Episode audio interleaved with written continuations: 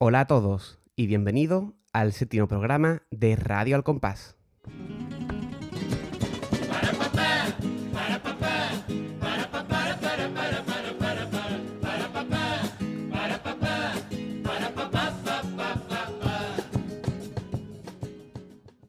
Séptima edición ya de esta segunda etapa de Radio El Compás, diciembre de 2020, que se dice pronto, ya dejamos atrás este año tan, tan extraño, tan complicado, tan raro y tan puñetero. Y nosotros, para celebrar esta fecha tan señalada, pues vamos a hablar de un tema que no tiene nada que ver con, con Navidad, ¿verdad, Pater? absolutamente nada que ver, pero sí que es un regalito escuchar esta agrupación, con lo cual si hilamos, hilamos, pues al final encontramos lógica. Hombre, siempre podemos tirar las cosas para donde nosotros nos interese. Eso está bien. Eso siempre, por supuesto. Bueno, antes que nada, lo vamos a, nos ponemos pesado con este tema, pero es que es de buen, de buen nacido ser agradecido, o algo así se, dice. Algo así era. Tenemos que dar las gracias a todo el mundo que nos comenta, que en serio hay muchísima gente que, que nos está comentando y eso pues da muchísimas ganas de seguir adelante con esta, con esta locurilla que estamos, que estamos llevando a cabo.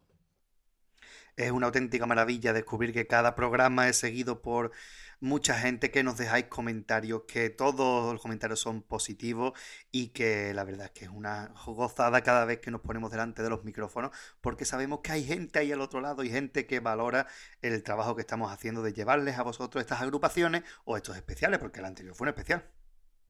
Un especial de la muerte que, como estamos diciendo, pues gustó bastante.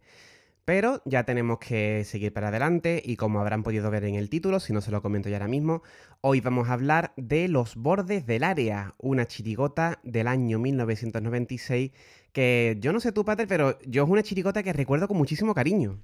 Sí, hombre, una chirigota es que los 90 son los carnavales de nuestra infancia. Entonces pensar en el 96 es pensar, hombre, siendo nuestra infancia en chirigota con clase, pero después también, por supuesto, en los bordes del área, ese pedazo de chirigota del Yuyu y de Sánchez Reyes, aunque ahora veremos la, ficha técnica que es un poquito más extensa, pero es una chirigota de esta que nos ha marcado nuestra infancia y que recordamos todo ese estribillo de cuando éramos pequeños, ¿no? Y, una maravilla, una joyita que siempre da un poquito de nostalgia también, aparte de la calidad, la nostalgia que nos da encontrarnos con estas agrupaciones. Este programa vamos a hacer, aparte de escuchar la agrupación que merece muchísimo la pena y de comentar las cositas que tiene, esto que vamos a hacer hoy prácticamente va a ser una guía para entender el carnaval de los 90. Porque desde luego el, el Yuyo, como escribía, que hace referencia a cositas de, de la época, pero muchísimas, muchísimas, muchísimas. Así que sin más dilación, si te parece, Pater, vámonos a la ficha técnica. Vámonos a ello.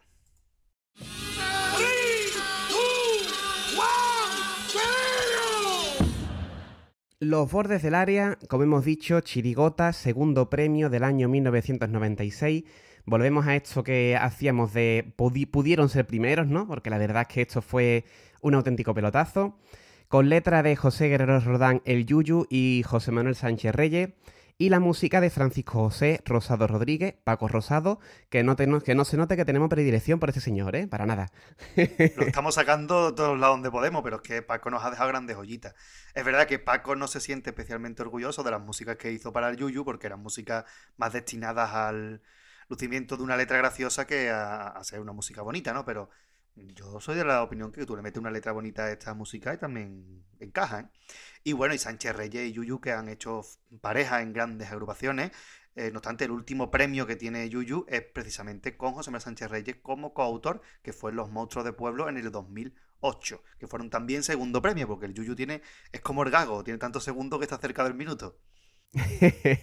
Completamente, gran, gran, gran tontería esa del gago si a lo mejor estamos, nos están escuchando gente que sigue el carnaval desde hace poquito, José Guerrero Roldán, el Yuyu, es un grande de, de nuestra fiesta, una persona que ahora mismo pueden escuchar en la radio con su programa deportivo con el que lleva años y fue pues uno de los grandes de, de nuestra época. Tuvo una primera época en torno a los 80, 90, tú me podrás corregir, Pater, y luego volvió en, en en los 2000 y tuvo unas cuantas agrupaciones más y ya desde entonces pues no ha vuelto a, escribir la, la, chirigota. Pero nos ha dejado grandes joyitas, una de las cuales pues esta de la que vamos a hablar hoy. Efectivamente, Yuyu es un chirigotero de una dilatada trayectoria desde que en los 80 debutara con los ordeñadores personales, que quedó de las últimas clasificadas, y después, bueno, estas chirigotas surrealistas que hizo con Erasmus Vera y con Celu, donde están los amolontropos verdes, Poca Vergüenza, Piconeros Galácticos, y el gran pelotazo que fue Los Borrachos, que Los Borrachos es de Selu, Yuyu y Erasmus. De hecho, ese año eh, también sacaron el ballet Sun Sun Malagatum Podio Hasta luego adiós, que fue nota que no llegó a la final, pero bueno, que era, seguía esa línea surrealista. Una vez que se separaron, Yuyu sigue después de un añito de descanso eh, y saca la antología de la zarzuela y empieza en el año 95 un periplo de agrupaciones junto con Sánchez Reyes, Carapalo y Paco Rosado, como fueron los últimos en enterarse, que son los cabrones los bordes del área y termina la etapa ya sin Sánchez Reyes y sin Carapalo con los Palomos. Y a partir de ahí otras grandes chirigotas como los Arapajos, los... Bueno, los rockeros de la Puebla, Tampajo, Yesca, eh, los criminales de Leningrado. Es verdad que hay un parón y vuelve en el 2006 hasta el 2010, consiguiendo también algún que otro premio. La última aparición en el Falla fue en Chirigotas el año 2010 que fue Los Semires por donde se mire, que fue semifinalista. Aunque después es verdad que tiene un tercer premio de comparsa porque escribió los cuplés de la, chirigo, de la comparsa de Antonio Martín, Las locuras de Martín Barton, y consiguió un tercer premio que no está nada mal, ¿eh? Toma ya, pedazo de currículum que se acaba de marcar aquí el pater. Esto no estaba preparado, ¿eh? Este señor no tiene ningún documento por delante. Os lo garantizo. Sí, mira, ¿eh? Estoy viendo la foto de los bordes del área. No estoy viendo, no tengo más delante. Así que nada, aquí de nuevo el pater demostrando su calité carnavalesca. Carapalo, por cierto, que es una figura también muy reivindicable en, el carnaval. Así que pues aquí le dejamos esta, esta mención. Vamos a pasar ya a los componentes de, de la agrupación. Este es el momento favorito de todos los oyentes, seguro, que es cuando Gatti se atranca diciendo los nombres de los componentes. Seguramente, porque hay algunos apellidos ahí bonitos. Sí, sí, sí. Está la cosa, está la cosa completica. En la instrumentación tenemos a Francisco Ortiz Velasco en la caja, Miguel Romero Iglesias en el bombo, José Luis López Cabanillas en la guitarra y José Ramón Valderrama Méndez en la guitarra también. Ole, sin equivocarte ni una. Bien. Anda que no. se nota que esta vez me lo he leído antes. Hombre, sí, sí, sí. Esta vez sí. En cuanto a las voces, tenemos a José Guerrero Jordán, el Yuyu, José Manuel Sánchez Reyes, Francisco, aquí ya me tranqué, Francisco Abeijón Ramos, el Carapalo, ya mencionado, José Manuel Barroso García, Antonio Beiro Varo, Juan Manuel Carrasco Dorado. Canseco. Canseco, perdón, cierto. Gracias. Canseco, Canseco. Juan Manuel Canseco Dorado. Mariano Guerrero Domínguez y Manuel Herrera Pérez. Digo, alguna vez me tengo que confundir, si no, esto no es Radio del Compás. Claro, claro. Hombre, de esos componentes podemos hablar, bueno, pues aparte de Yuyu y de Sánchez Reyes, de Yuyu una curiosidad, es la primera vez que Yuyu actúa en primera fila. Hasta los últimos en enterarse, Yuyu siempre iba en segunda fila. No obstante, Yuyu siempre ha hecho, o la mayoría de las veces, la voz de segunda. Por lo tanto, iba en segunda fila. A partir de este año da un paso al frente y ya sí que se sitúa como un gran showman del carnaval.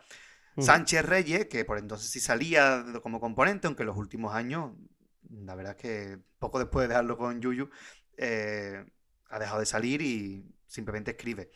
Carapalo, que no escribía, pero sí que salía de, componente y que es un autor de una trayectoria tremenda, ¿no? Si decimos chirigotas como los guanaminos, que estamos diciendo muchas cosas. Y después, bueno, posteriormente los creadores de la caleta, ¿no? Que puede ser una de sus últimas finales.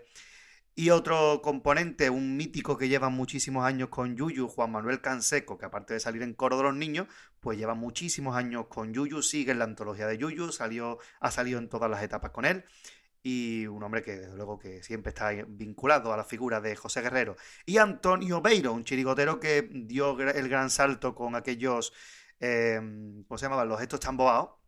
Era su director también ha sacado Romancero, no obstante ha sido presidente de la Asociación de Romancero durante varios años y lo nombramos, de hecho, en el programa de Romancero. Y actualmente está con su callejera, es decir, que aquí hay realmente gran calidad de componente. Hay trayectoria, sí que es cierto. Fíjate, no sabía yo que Yuyu salía anteriormente en la, en la segunda fila. Porque yo lo recuerdo ya aquí, como tú bien dices, con su protagonismo, ¿no? Porque es un, gran showman del carnaval. Y no sabía yo que este hombre estaba en segunda fila anteriormente, ¿no? Es curioso se le veía porque es verdad que era un, que un tío muy grande, ¿no? Pero es verdad que eh, si veis vídeos de los últimos en enterarse, él va, pues creo que entre Carapalo y Sánchez Reyes, por ahí, atrás, en la segunda fila, y muy delgadito, muy alto, como estaba él entonces. Y ahí va Yuyu, y hasta entonces, en la Sazuela, en Los Borrachos incluso. En Los Borrachos hay una curiosidad que es que eran tantos que rotaban. Las secciones. Entonces, en la final, por ejemplo, a los borrachos no le tocó Yuyu cantar. Por eso quizá la gente no recuerde que Yuyu salía a los borrachos. Pero si ven vídeos de otros pases de los borrachos, verán a Yuyu.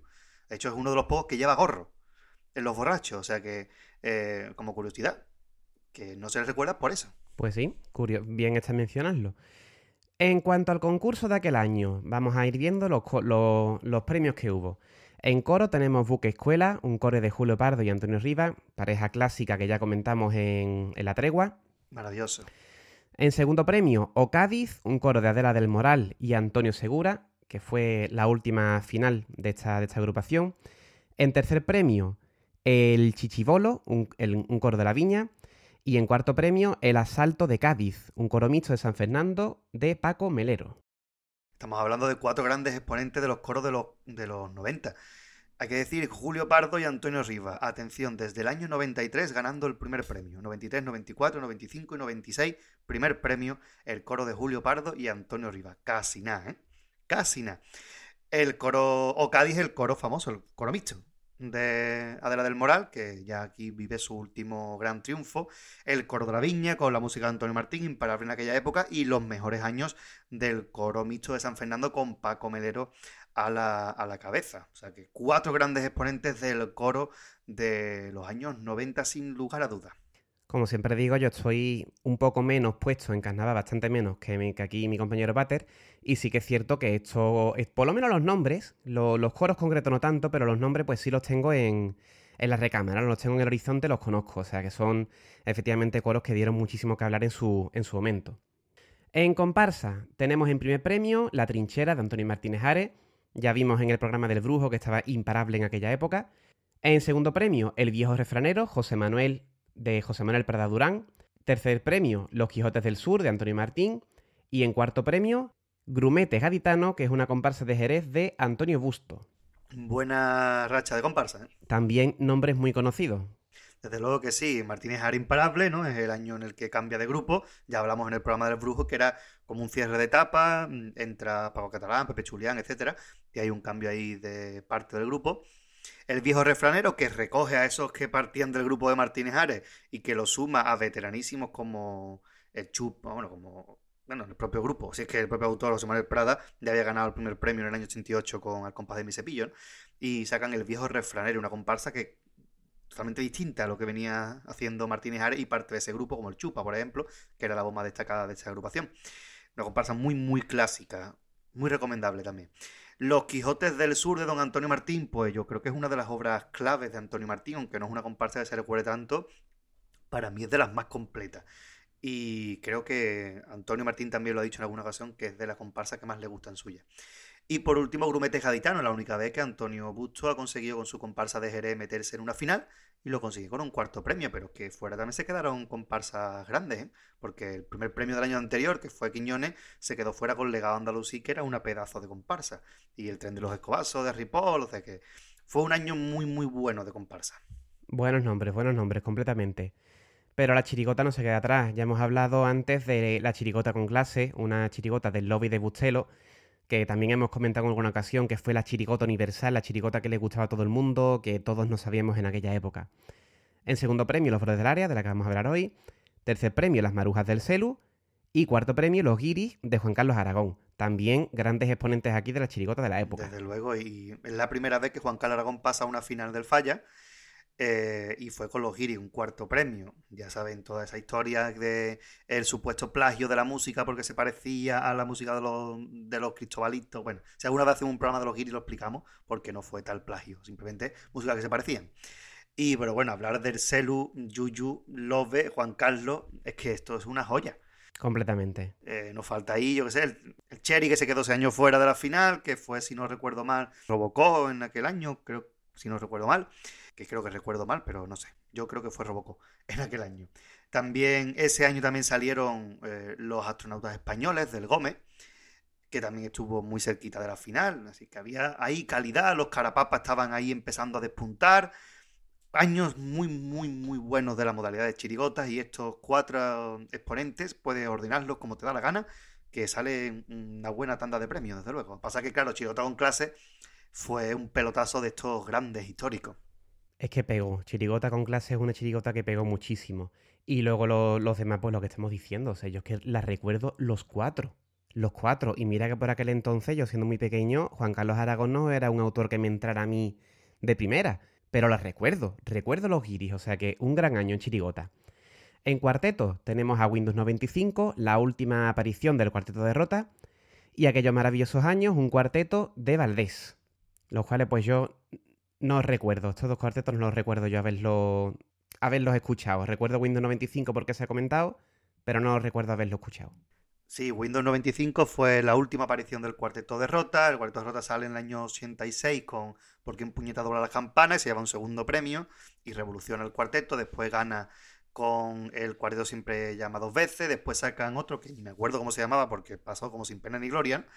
Estuvieron unos años ahí donde alguno de ellos se dedicó al humor, etcétera. Y fue porque se quedaron en paro así, uno de ellos se quedó en paro, tenían que ganar dinero y dijeron vamos a un cuarteto y sacaron Windows 95 y se llevaron el primer premio, que iban de eh, los personajes de Don Juan Tenorio. Un cuarteto que está bastante bien, con el estilo peculiar siempre del cuarteto de Rota.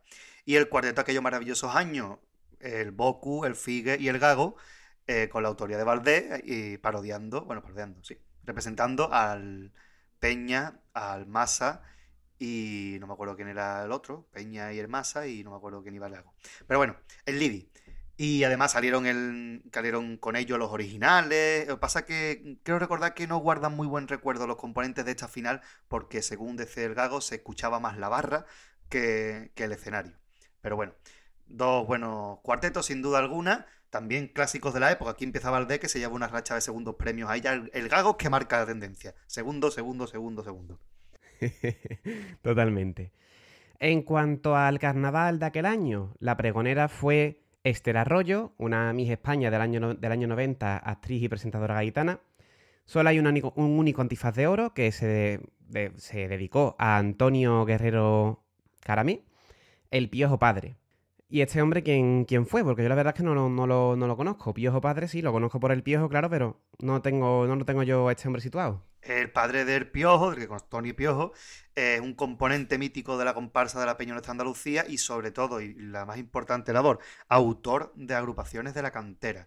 Eh, toda esta oleada, pongamos eh, Luis Rivero, mm, Piojo, Silva, toda esta gente que están ahora triunfando en el carnaval, empezaron en agrupaciones de la cantera con la autoría de Antonio Guerrero, el Piojo, con lo cual es un hombre muy, muy importante, ya tristemente fallecido, eh, pero que uno de los grandísimos, grandísimos del Carnaval de Cádiz, sin ninguna duda. Antonio Guerrero Caramé, el Piojo, merecidísimo antifaz de oro, sin duda alguna. Perfecto. Y otro dato muy importante a tener en cuenta es que este es el primer carnaval con Teófila Martínez como alcaldesa. Teófila, recordemos que ha estado hasta hace muy poquito en la alcaldía de Cádiz, se ha pegado muchísimo tiempo como alcaldesa y ya pues desde aquí, si escuchan cualquier otra agrupación del, momento, pues se la van a encontrar muchísimo porque, bueno, Teófila, eh, su rubio teñido, eso es mm, legendario ya en el carnaval de Cádiz, ¿no? Ya escuchamos incluso en el programa de Romancero que el Cookie dice que es su gran, su gran musa. o sea que ahí la tenemos siempre presente Teófila. Y de teñida teñida porque este Arroyo también se ha teñido de muchos colores el pelo durante muchos años que fue la pregonera. Entonces, bueno, los nombramientos de los pregoneros venían un poco con polémica porque se ya empezaban a pedirse que fueran carnavaleros los, los, que fueran los pregoneros. De hecho, en la final, Antonio Martín pide que sea Enrique Villega el pregonero del carnaval y Enrique Villega tendrá que esperar unos cuantos añitos más, hasta el año 99, para ser pregonero. De hecho, antes el propio Antonio Martín es pregonero, ¿no?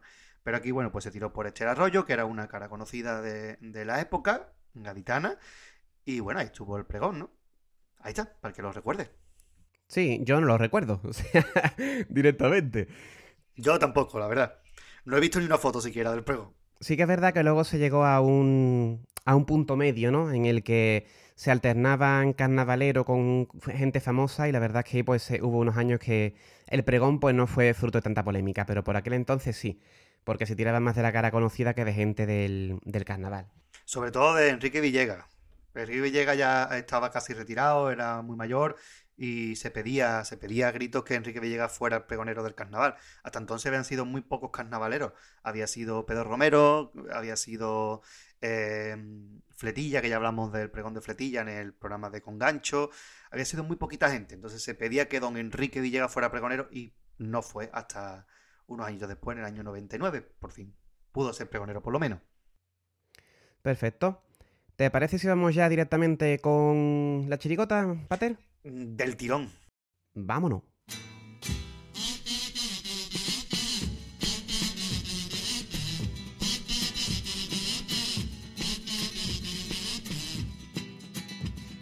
En el estadio Carranza, quitando el Cádiz con el campo hasta las trancas, me dio miedo y me asusté.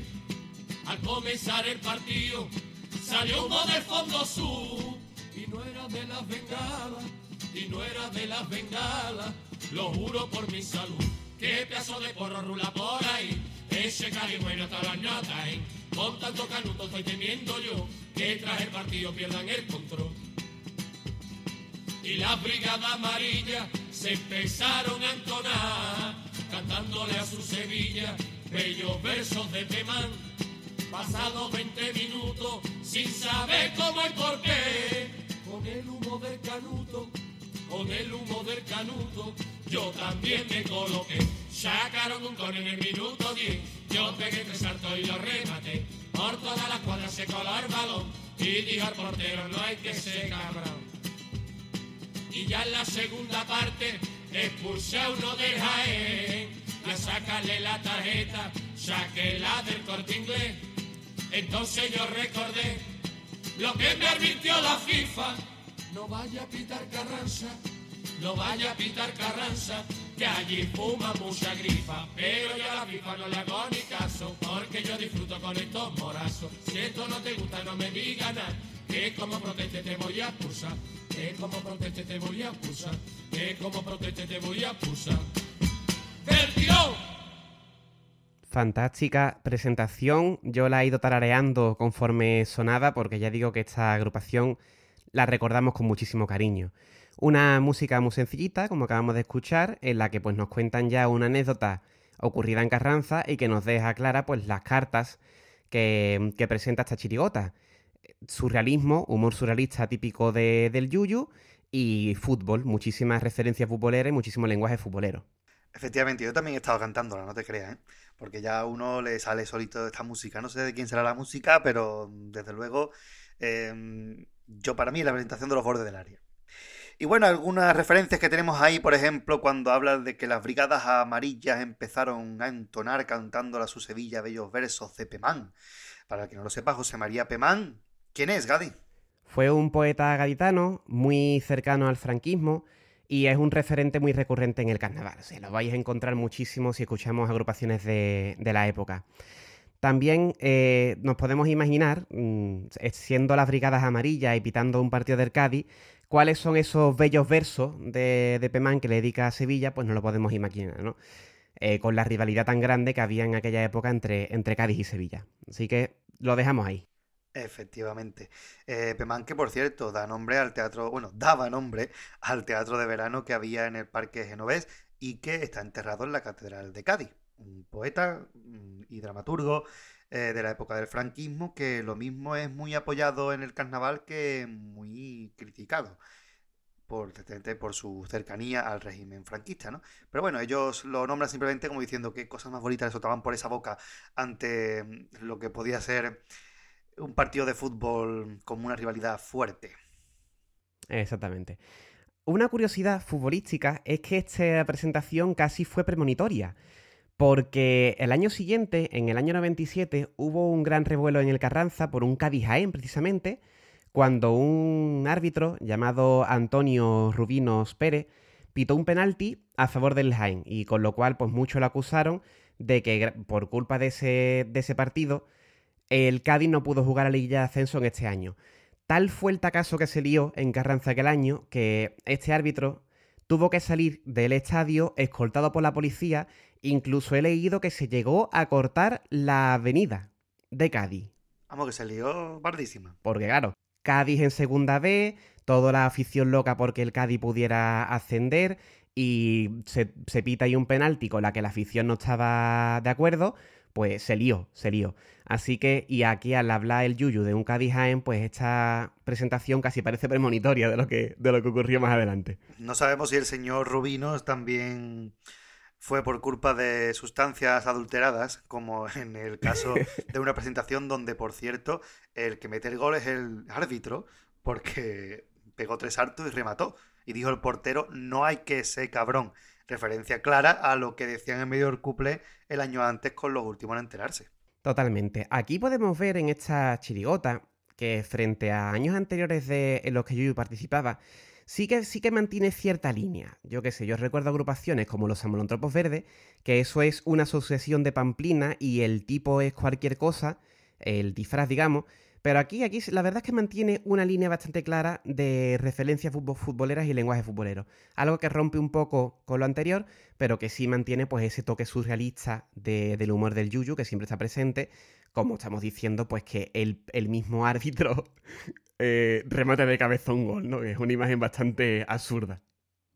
El Yuyu siempre ha sido un gran exponente del surrealismo. Pasa que, claro, mucho más concentrado, porque el surrealismo eh, estaba totalmente desbocado en chirigotas esas de poca vergüenza y, y de mm, los amorontropos y tal, que a mí me encantan, por cierto, pero es verdad que el surrealismo nunca lo abandona al Yuyu, porque uno de sus grandes últimos pasos puede ser dedicado a las pelusas del ombligo, ¿no? este tipo de, temas que nada más que saca Yuyu y que veremos ahora en las listas de paso doble qué temas coge porque son auténticas virguerías. ¿eh? Completamente. Pues vámonos con el primero.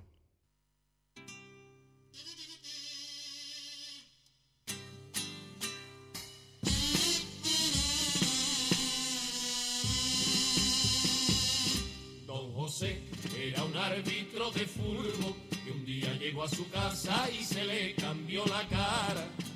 Cuando fue y le dijo su parienta, me parece que tu hija se ha quedado embarazada. El penalti es muy claro y evidente, dijo el padre, porque de ese te mantiene. No, papá, yo no veo acción punible lo que pasa es que mi novia algunas veces es muy Pues yo sigo insistiendo en que esperar aquí, gritar colegiado desde la terraza. La niña sigue y sigue protestando y el árbitro la expulsa de su casa. Le cae una sanción de nueve meses como fruto de una entrada por detrás y con violencia. De momento el novio ha recurrido, pues dice que no se casa si esta historia no se arregla. Y aunque yo no entiendo nada de furbo, me parece que la niña no ha respetado la regla. Vaya maravilla de paso doble para empezar. ¿eh? El lenguaje futbolístico llevado a una situación eh, muy normal donde don José eh, se encuentra que su hija se ha quedado embarazada de penalti. Claro, es árbitro, pues la hija no se podía quedar embarazada de otra forma. Qué manera tan buena de llevar con el vocabulario eh, del fútbol un tema tan cotidiano. Esta es, mm, si, si alguien, si alguna vez preguntan qué es el doble sentido, hay que poner este paso doble. Es una auténtica barbaridad cómo juega este hombre con el lenguaje futbolero para hablar de, como tú bien dices, de una situación pues tristemente cotidiana, ¿no? Que te venga tu hija, pa, que me quedo embarazada, venga. Y este hombre, pues, hace árbitro, pues se lo lleva a su terreno. Una auténtica maravilla el uso del vocabulario que, tenemos aquí. Yo no veo así un punible, lo que pasa es que mi novio muchas veces es muy artible. Y mm, la rima, ¿eh? Totalmente. Yuyu es muy bueno rimando, ¿eh? Y me hace muchísima gracia cuando dice aquello de el árbitro la expulsa de su casa, le cae una sanción de nueve meses eh, por, eh, a fruto de una entrada por detrás y con violencia. O sea, es, fantástico. Desde Cómo lo hila todo con el, con el lenguaje futbolero. Es genial, no deja nada de imaginación, pero todo es un lenguaje futbolístico con un final genial. Me parece que la niña no ha respetado la regla. Genial, genial. Ustedes piensen que, el Pater y yo por aquel momento teníamos unos 6-7 años y es que nosotros escuchábamos estos pasodobles, no nos enterábamos de nada, nos hartábamos de reír porque víamos a la gente riéndose Y es que, claro, en un nivel superficial, para un niño que éramos, como éramos nosotros, esto iba sobre que la niña se queda embarazada y algo de furbo. Y te reía con, incluso con siete años en aquel momento. Luego ya uno crecía se daba cuenta de todo lo que había detrás, ¿no? Pero que son pasodobles incluso aptos para, pues eso, para niños que éramos nosotros por aquel entonces. me parece fantástico el uso que hace del lenguaje. Y esa letra es buena también porque está ah, amparada en una música eh, muy a modo de cuartetas casi, para que, como hacía Paco Rosado, los pasodobles, para que el, chiste entrara mejor. Aún así, la música es muy bonita, un pasodoble clásico totalmente, eh, con su estructura mm, clásica de pasodoble de chirigota, y que invita, invita a, a, explayarse en la letra porque la métrica es muy agradecida. Si eso se le suma que, Yuyu siempre ha sido un autor que ha mimado mucho la métrica y la rima, pues salen grandes joyas porque todos los pasadores son muy buenos y ya estamos empezando por todo lo harto. Completamente. La verdad es que yo no me he fijado, eh, si te, soy sincero, no me he fijado en, el, en la rima que tienen los pasodobles, pero de nuevo, hemos, vemos aquí la maestría también, de nuevo, ¿no? Entre, en, en, otro autor, que en este caso es el Yuyu, sobre el uso de la rima, del lenguaje y del humor, ¿no? Que tiene. Que además es un humor muy suyo y que rara vez se ha visto en el carnaval si no es de la, de la pluma de este, de este señor. Sí, hay quien ha intentado acercarse un poco, ¿no? Pero la verdad es que es muy complicado llegar al nivel de, profundidad del yuyu, del humor ese absurdo, eh, pero con un fondo es muy difícil porque verá que Yuyu es, eh, es un autor que apuesta por hacer reír todo el repertorio, igual que Selu, pero Selu tiene otra forma. Selu es un observador de la, de la realidad para después plasmarlo en el carnaval. Yuyu no. Yuyu es totalmente un hombre que se lo lleva al punto más surrealista para hacer el humor a partir de ahí, ¿no? Pero no deja de ser una cosa muy cotidiana, muy normal, muy entendible, pero desde un punto de vista completamente exagerado y surrealista. Pues nada, vámonos con otro ejemplo de este humor, con el segundo paso doble.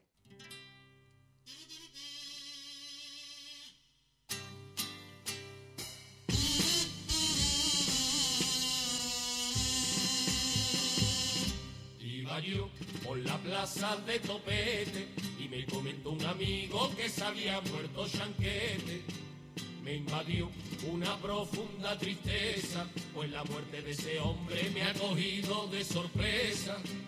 A pesar de que su aspecto era tan sano, nos ha dado otro disgusto este verano.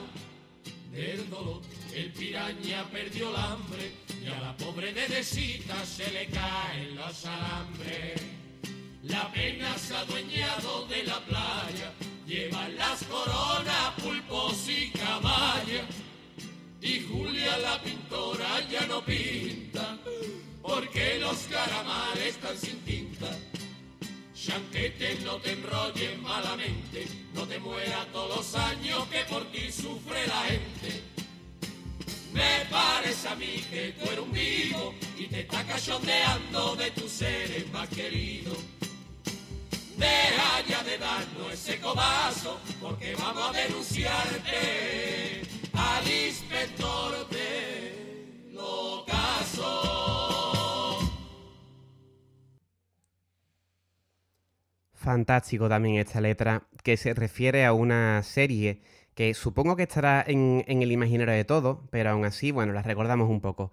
Verano Azul es una serie que se emitió en televisión española eh, por primera vez en el año 80 y que fue una constante en las televisiones de España durante muchísimos años, incluso todavía en día pues la siguen emitiendo. El personaje más importante fue Chanquete, que claro, como la emiten todos los años, pues todos los años se moría. Con lo cual tenemos ya la primera pamplina cuando nos dice que la, muerte le cogió de sorpresa, ¿no? La pillado de sorpresa. ¿Cómo te va, te va a pillar de sorpresa si se muere todos los años, Chanquete? Y a partir de ahí, pues ya bailando partir de ahí todas las tonterías de todos los personajes, la pintora no pinta porque los calamares están sin tinta y todo lo que puede venir ahí hasta llegar al final en el que van a denunciarlo al inspector del ocaso, ¿no? ya la tontería más grande. Está la cantidad de repeticiones que tiene la serie, que mucha gente se cree que es una serie larguísima y solo tiene 19 episodios. Pero claro, es que lo han repetido tantas veces y lo repetían todos los veranos, incluso había veranos que lo repetían hasta dos y tres veces, que es que eh, parece que es una serie interminable, pero es que solo tiene, atención, 19 capítulos.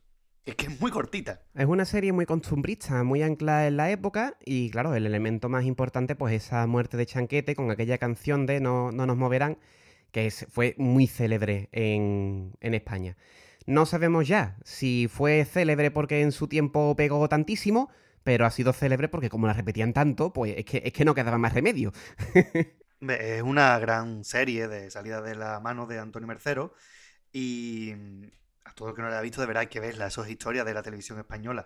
Es una serie que habla de eso, de que los jóvenes eh, se tienen que conocer y tienen que conocer la vida y parte de esa vida es la propia muerte, de ahí la muerte del personaje chanquete que marca a todos los protagonistas que eran adolescentes y niños. Y una muerte en la que se muestra con toda su crudeza, con el velatorio, con el entierro y con esa música que le pusieron al velatorio, porque solo en España podían poner una sevillana para poner un, música a un velatorio. Y ahí se hizo todavía más famosa la sevillana de algo se muere en el alma cuando un amigo se va. Esa imagen de ellos llorando en el ataúd, echándole cosas al, al féretro mientras que lo entierran, y esa música sonando de fondo por sevillana, una cosa muy española, castiza, pero tienen que verlo, de verdad. Una gran serie y un paso doble, pues a su altura. Todo lleno de grandes, grandes pamplinas para hablar un poco de decir que pecha de, de repetir todos los años Verano Azul. Y es que mm, yo no sé cuántas veces habrán podido repetirla, pero del 80 al 95, pues fácilmente 15 veces la podían haber emitido ya. Por eso lo quieren denunciar al inspector del ocaso. Y una cosa, la plaza de Topete, que es la plaza de las flores, que mucha gente no conoce el nombre. Ajá, oye, pues cierto, cierto. Hay datos importantes, la plaza de las flores y la plaza Topete. Muy bien. Visto estos dos pasos dobles, tenemos que hablar también de los cuplés. Los cuplés que van sencillitos y al, y al grano como vamos a escuchar ahora mismito.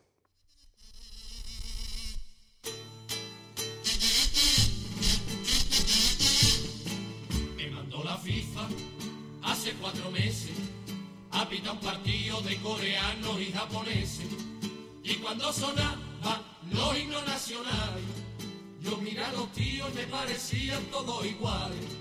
Hubo un japonés que a mí me tiró una bota y yo lo buscaba y no me aclaraba quién era el nota. Un línea me dijo para evitarte complicaciones, saca tarjeta roja que a ti te salga de los cojones. Soy un árbitro casero, no lo puedo remediar porque yo me vuelvo loco con una bata y con un sofá y con una pizza familiar. Desde que empezaron, desde que empezaron todos los culebrones, mi vecina Conchi se va a matar con los carrerones. Todas las mañanas, mientras que hace potaje, corre para salón, no vaya a empezar corazón salvaje. Vuelve a la cocina y echa las habichuelas. Y otro carrerón a eso de las dos pa' de Marianera. Con tanta carrera cuando termina de hacer sus cosas Está la pobre molía con agüeta, color de rosa. Soy un árbitro casero, no lo puedo remediar porque yo me vuelvo loco con una bata y con un sofá y con una pizza familiar. Dos pedazos de cuplé eh, con grandes, grandes pamplinas. El primero, bueno, pues tienen que pitar un partido de coreanos y japoneses. Y como si siempre tenemos el tópico, ¿no? Que tienen todos la misma cara, todos los asiáticos. Pues como no saben quién le ha propiciado la falta, pues le saca tarjeta roja al que le sale de los cojones directamente. Gran surrealismo puro y duro. Ya sabemos cómo es el árbitro, es capaz de rematar y meter un gol y además de sacar tarjeta roja al que le da la gana. Y el segundo cuplé también maravilloso el segundo cuplé que está destinado a los culebrones. De, que, por cierto, que el culebrón ya venezolano, el de latinoamericano, está un poco más en declive. Ya hoy en día no se tiene, no tiene tanta importancia como la tuvo, creo yo. Pero en aquella época era lo más habitual, ¿no? Que estuviera todo el mundo enganchado a los culebrones venezolanos o mexicanos, ¿no? Era lo, era lo más habitual. Y aquí en este cuplé, pues hace un repaso por lo más, lo más conocidos de la época. Y terminan diciendo que de tantas carreras, pues la mujer está, la pobre molía con la bujeta color de rosa. Que era un culebrón. Yo recuerdo perfectamente eh, de la sintonía de agujetas de color de rosa, que era un culebrón así juvenil porque lo veían mis primas, ¿no? De la época. No sé, eh, eh, está la, tontería, en agujetas de color de rosa era el culebrón y la pobre está molía con agujetas, pero claro, como es de ver culebrones, pues de color de rosa. Y hace referencias a culebrones como Corazón Salvaje, que está basada en una novela de Caridad Bravo, o Marianela, basada en la obra de Galdós. Eh, todo un plantel de culebrones, porque antes recordemos que rara era la cadena que no ponía culebrones después del telediario. Y te sentabas ahí, veías pues todos esos culebrones, ese topacio, esa mm, cesita, esas cosas que ponían con tantos mm, artistas de la época, pues ellos hacen ese recorrido por estos culebrones. Y antes de pasar a comentar el estribillo, también me gustaría comentar la música de cuplé, muy cortita, muy sencillita, muy fácil de meter los chistes un couple de carnaval, realmente, no hace falta darle más vueltas. Al grano y, al chiste directamente, no dándole más vueltas. Como ya hemos comentado alguna vez que se hizo posteriormente, ¿no? Que se intentaba meter dos chistes en un couple y aquí pues no, aquí es una cosita, pum, y del tirón.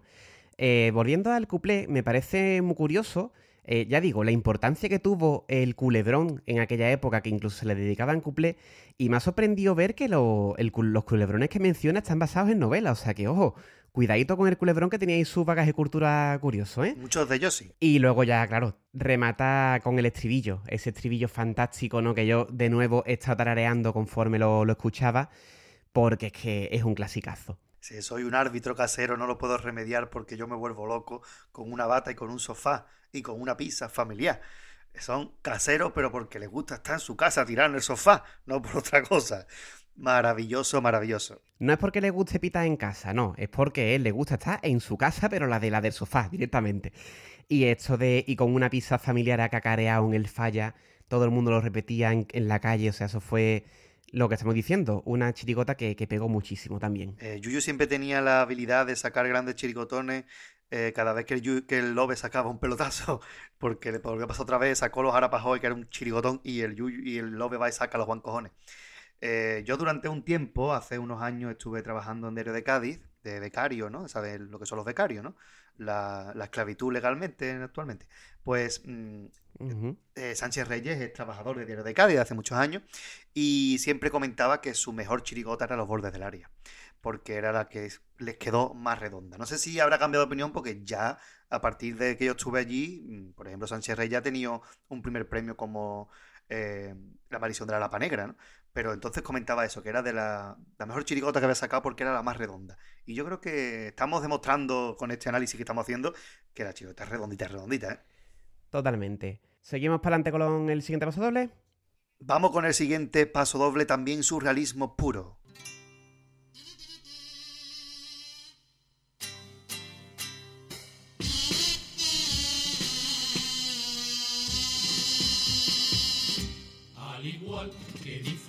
Los chiquillos, juntando todos los cromos de sus ídolos de fútbol. Hoy aquí voy a hacer una propuesta, hacerlo con nuestra fiesta, aunque nos parezca absurdo. Qué emoción cuando ese sobre tú lo abras y te toque repetido dos veces cabra. Voy a ir al kiosco un momentito, que para completar el álbum solo falta el calentito. Te cambio el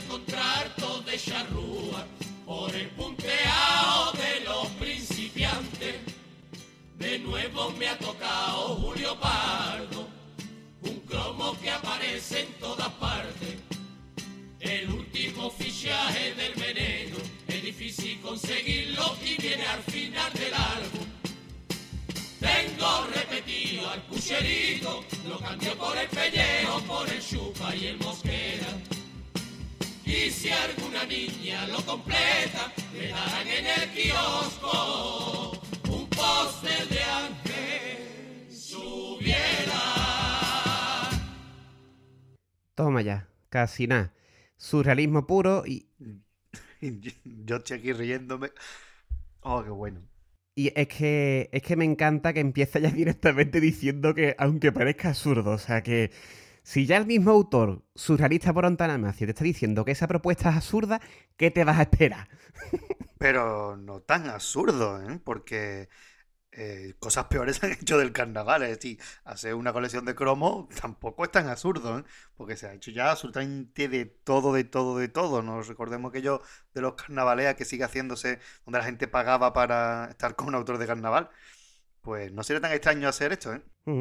espérate, espérate, espérate que todavía con este programa lo hacen y todo. Hombre, ya porque los cromos están muy, muy atrás en el tiempo, ¿no? Pero no sería extrañar, ¿eh?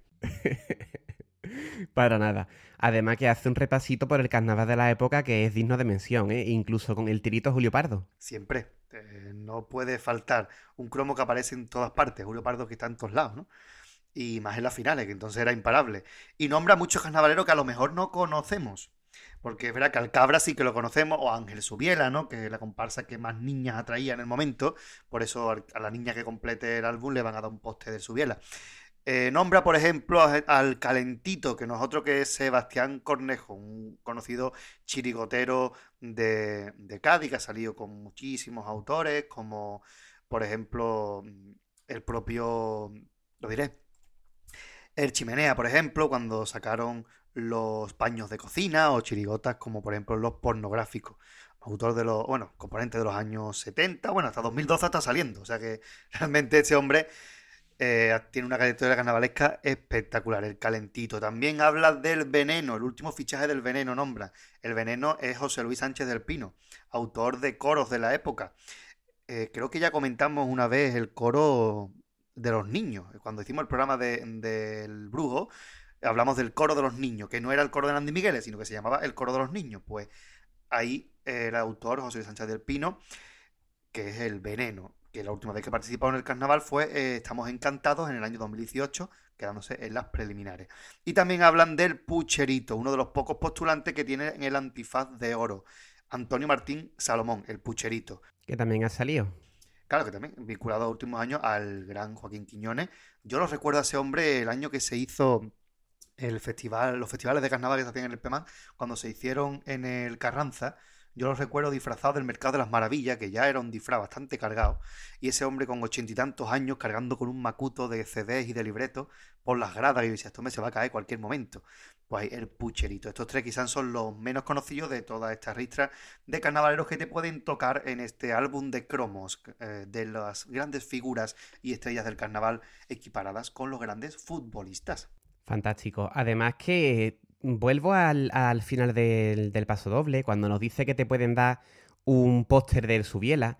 Y es que ya hoy en día no se recordará tanto, no se, a lo mejor los oyentes no están conscientes, pero es que aquello fue un fenómeno fan, ¿eh?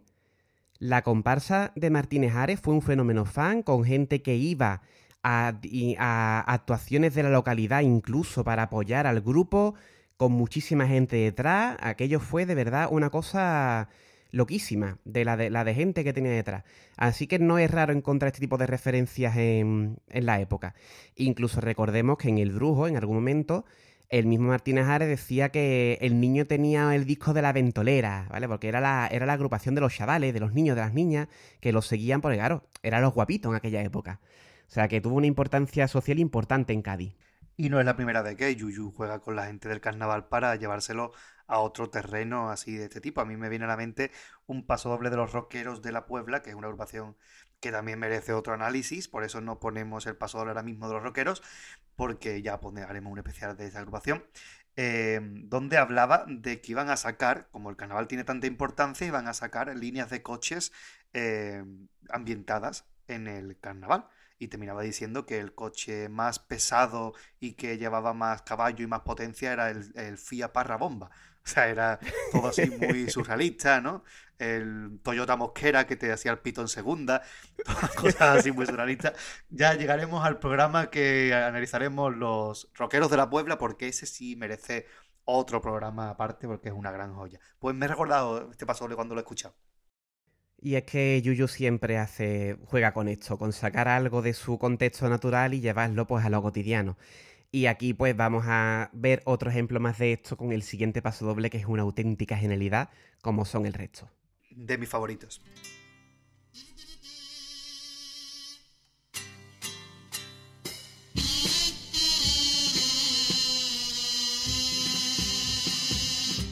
Hay que ver el coñazo que están dando con los vídeos de Walt Disney y todos los niños de España. Yo no sé si eso a mí me está afectando, porque hasta mi propia casa me parece Disneylandia.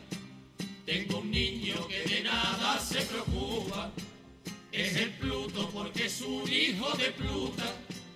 Mi cuña está loca con Pinocho y quiere un muñeco grande para metérselo en su cuarto.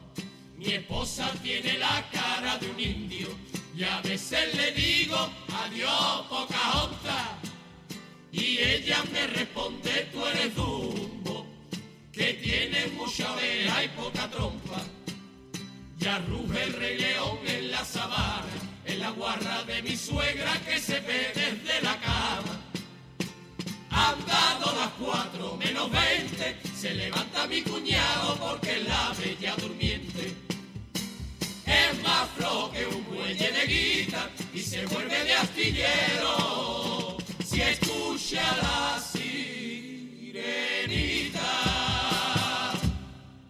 Vaya maravilla de letra de Olvido mi arma.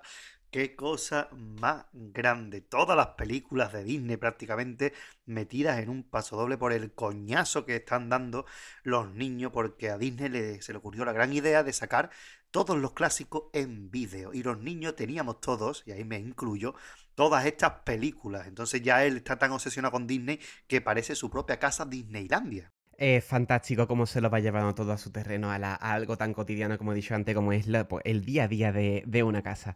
Vamos a leerlo el paso doble entero porque es que la verdad es que no tiene desperdicio. Aunque realmente el paso doble se explica solo, pero bueno, nos vamos a detener en alguna cosita.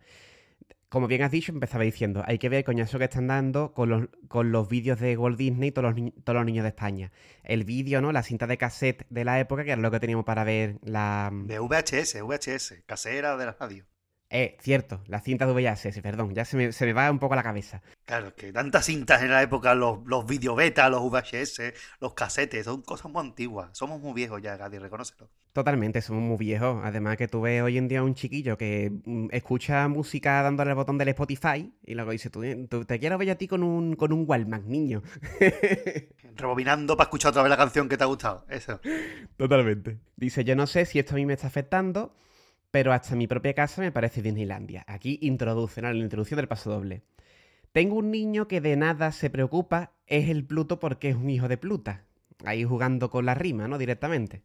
Y el juego de palabras de Pluto, pues el hijo de Pluta. Dice, no dice nada y lo dice todo. Mi cuñá está loca con Pinocho y quiere un muñeco grande para metérselo en su cuarto. Gran bastinazo gordo. ¿eh? Totalmente. E- Es un borderío muy gordo, pero sin, sin llegar a decirlo, que es, la, es lo gracioso, ¿no?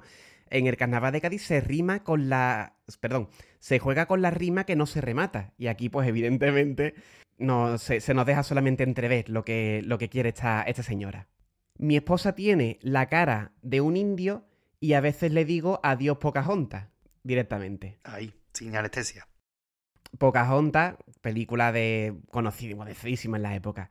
Y quizás la más reciente de todas las que nombra. Y ella me responde, tú eres Dumbo, que tiene mucha, ca- mucha oreja y poca trompa.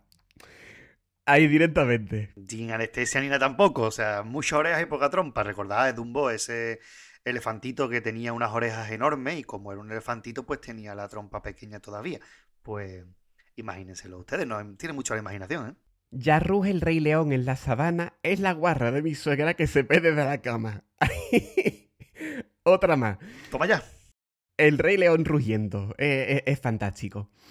Han dado las 4 menos 20, se levanta mi cuñado porque es la bella durmiente. Aquí el cuñado siempre presente en el carnaval de Cádiz. Cuñado y la suegra no pueden faltar, ¿eh? Son grandes tópicos. Totalmente. Vamos, de hecho, hoy en ese sigue diciendo, ¿no? El cuñado que sabe de todo, pues aquí era el cuñado el vago. Es más flojo como ella de guita y se vuelve de astillero si, si escucha la sirenita. La célebre sirena de, de astillero, ¿no? Que pues era el, el inicio y el final del, del trabajo. Fantástico, o sea, sin ningún tipo de desperdicio cada verso de este paso doble. Absolutamente genial. Y es que entonces las películas eran muy importantes esas bandas sonoras grandes de las películas de Disney estaban presentes en todas las chirigotas, porque en el propio Burri vamos a escuchar que incluye el Hakuna Matata del, del Rey León. O sea, que, que está presente en toda la sociedad, porque esos, esos grandísimas bandas sonoras, pues, formaban parte del imaginario colectivo de la gente y se utilizaban en carnaval, pues por supuesto. Y todavía sigue ahí, Disney dando por saco con, la, con las musiquitas. Solo que ahora son peores. O nada más que tenemos que recordar el, el, el suéltalo, ¿no? Sí, pero la verdad es que la calidad de los de las canciones de Disney ha pegado un bajonazo gordo. Totalmente. Pero bueno, en la, en la época ¿no? de Alan Menken, todos estos grandes, o de Elton John que hizo la banda sonora del Rey León. Es que estamos hablando de palabras mayores, no sé quién será el músico de Frozen, ni me interesa todo el cariño si nos está escuchando, que lo dudo, que, que ha hecho la música de Frozen no lo escuche, pero bueno, por si nos está escuchando, un saludo, eh, eres muy buen músico, si no nos escuchas, no me gusta. Pero bueno, ahí está. Vamos a hacerle, yo es que soy de, de- somos de los 90, somos de los 90. Vamos a correr un estúpido velo y, vamos a seguir, y vamos a seguir con los siguientes cuplés.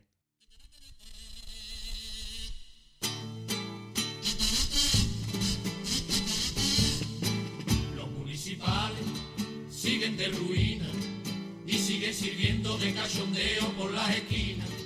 Y los responsables de nuestro ayuntamiento ahora la han comprado de segunda mano con armamento. Hace poco tiempo cogieron a un muchacho que estaba robando garrapiñada en el Pistacho.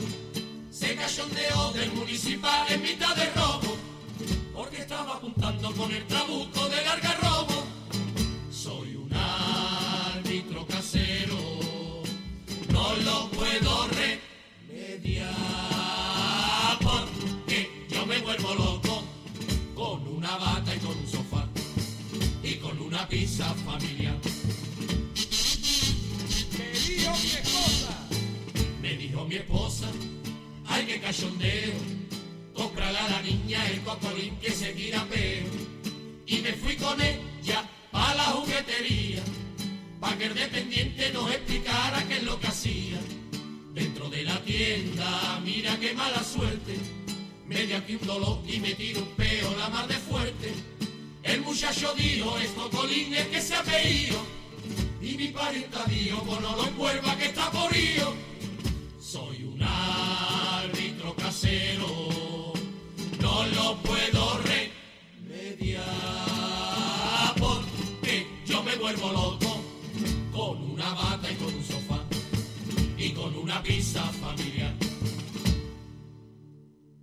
Hola a todos y bienvenidos a Referencias Carnavalescas de los 90, porque estos cuplés, si no las explicamos, la verdad es que hoy en día nos podemos quedar un poquito fríos. Sí, el primero, bueno, hablan un poco de que los policías municipales tenían el armamento de segunda mano y algunas eran tan antiguas que acababan ellos apuntando a los ladrones con un trabuco del algarrobo. ¿Y qué es el trabuco del algarrobo? Pues el algarrobo era uno de los personajes, en concreto el que interpretaba Álvaro de Luna, en la popular serie de bandoleros Curro Jiménez, una de estas grandes series también. Si antes hablábamos de Verano Azul, aquí hablamos de Curro Jiménez otro gran referente cultural televisivo de España. Completamente. Y en el segundo, pues hablaba de esta moda que hubo y sigue habiendo de muñequitos que hacen cosas, ¿no? Pues en ese tiempo salió un cocolín, que no sé si es una marca que si sigue sé o no, pero en el momento era muy común. Y sacaron un cocolín pues que se veía directamente. Y a partir de eso, pues el Yuyu le saca punta y la mujer le dice porque no se lo lleva porque está porío. O sea, una, auténtica genialidad de, de cuplé. Muy recordado también. Un cumple que se ha quedado, se ha quedado porque lo cantaron en la final, ¿no? Entonces, todo lo que se cante en una final, pues se queda más, pero es que tiene mucha gracia, ¿no? Le entra un retortijón y se pe y se pone lo envuelva que está porío. Qué manera más tonta de rematar un cuplé, pero dos cuplés muy de la época. Curro Jiménez ya está en el, en el imaginario colectivo porque Curro Jiménez es una serie muy antigua, del año 76, con lo cual es una serie muy, muy, muy, muy veterana, pero que está ahí metido, ¿no? Curro Jiménez, eh, recordemos, cuando empezó el Ministerio del Tiempo, uno de los personajes lo interpreta Rodolfo Sancho, que es el hijo de Sancho Gracia, que es el que interpretaba el personaje de Curro Jiménez. Y en el primer episodio de esa serie del Ministerio del Tiempo hacen como de bandoleros y él se autodenomina Curro Jiménez, jugando con el imaginario colectivo de Curro Jiménez de la serie de bandoleros y por supuesto con que era su padre, ¿no? Pues ahí queda, todavía este personaje está ahí presente. La verdad es que está cargadito de referencias y siempre, como estamos diciendo, pues con eh, referencias de la época que a lo mejor lo- los oyentes más jóvenes pues no, pues no comprenden. Pero bueno, esperemos que con este análisis que estamos haciendo pues se, se vayan poniendo un poquito al día. Busquen imágenes de Curro Jiménez porque merece, merece la pena por lo menos para tenerlo ahí situado. Sí, toda esa corriente de bandoleros, tipo el tempranillo, así, pues no quedar solamente con la serie de bandoleros de Sierra Morena, que es la serie de dibujitos esta que hablaba en andaluz. No solamente eso, también está Curro Jiménez, que es el, el gran prototipo del bandolero español. Merece la pena verla, aunque yo no la haya visto. No, pues, eh, lo que he dicho, buscar alguna imagen para tenerla por lo menos presente con esa gran patilla de, de Curro Jiménez. Seguimos para adelante, que nos queda todavía un poquito de repertorio por ver. Vamos a seguir con el siguiente paso doble, el quinto, que vamos a escuchar en 3, 2, 1.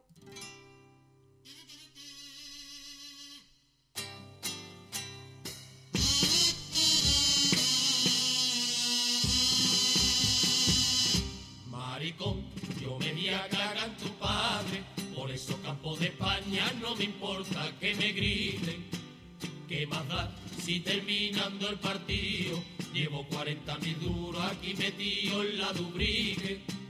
Tu mujer se ha ido con otro, me han gritado y no saben la alegría que me han dado.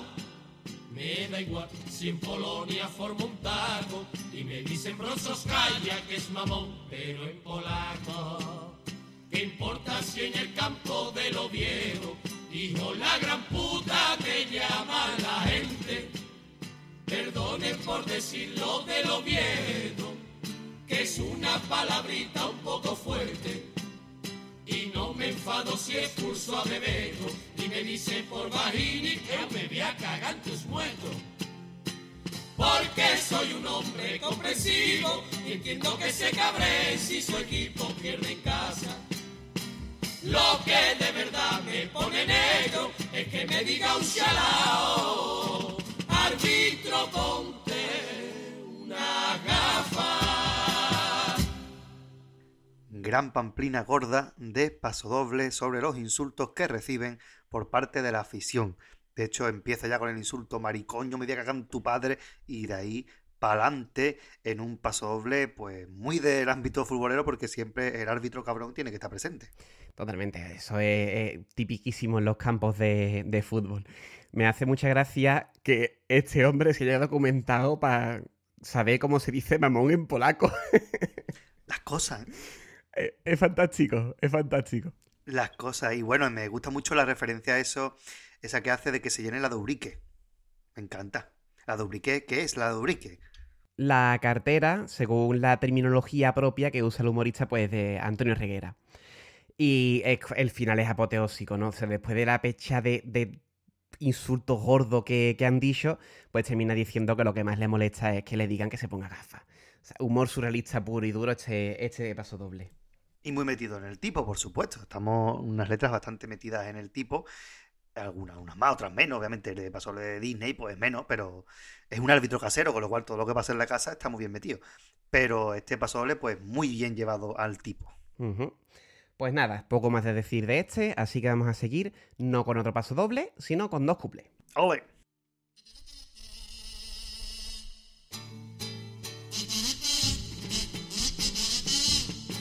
Para ser modelo ya no hay que ser guapa. Puede usted tener toda la cara de una tortilla papa. Si no se lo cree, eh, fíjese el rosito que tiene para arriba si la nariz igual que Fafito. A pesar de eso, está ganando pela. Está desfilando y está triunfando en la pasarela. Si no fuera hija de la jurado, yo le prometo que no iba a desfilar ni en la pasarela que hay en Loreto. Soy un árbitro casero, lo puedo remediar porque yo me vuelvo loco con una bata y con un sofá y con una pizza familiar. Mi vecino Arturo. Mi vecino Arturo, con la liga marca, a esos 10 equipos y a su parienta la tiene harta. Y le da un coñazo con las sustituciones, que si quito a Bullo que pongo a Codro y a Simeone. Solamente piensa en cambios y traspasos, y ella le aconseja porque está loca por un repaso.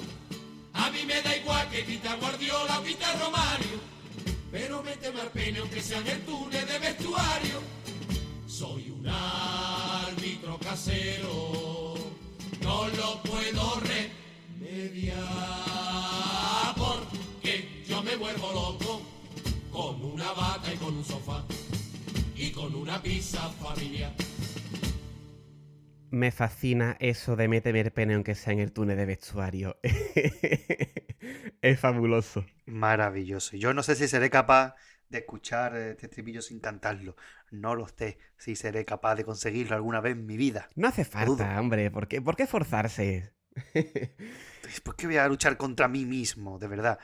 Primer cuplé, Rocío Carrasco, más conocida en la época como Rocíito, que es la hija de Rocío Jurado y de Pedro Carrasco, que en aquel momento pues le dio por ser modelo y la muchacha pues no era especialmente guapa.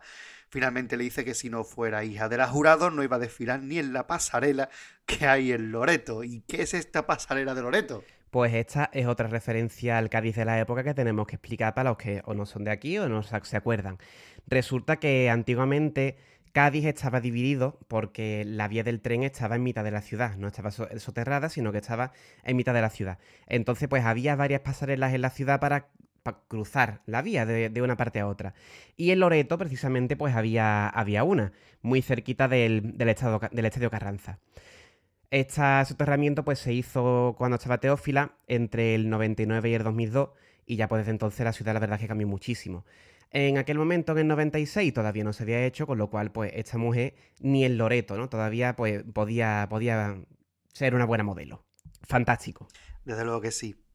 Y bueno, para que se hagan la idea, si vais a Cádiz, lo que es la avenida Juan Carlos I, o creo que le han puesto ahora Sanidad Pública, todo eso era la, la vía del tren. Con lo cual había pasarela de Puntales, Loreto, etcétera, para poder llegar a otro lado de la ciudad gran primer couple y el segundo, pues ese fantástico Liga Marca, con tantas sustituciones, la mujer está harta y lo que quiere es un poquito de tema, todo con lenguaje futbolero. Una gran demostración de que no hace falta ser borde para hacer reír. Totalmente.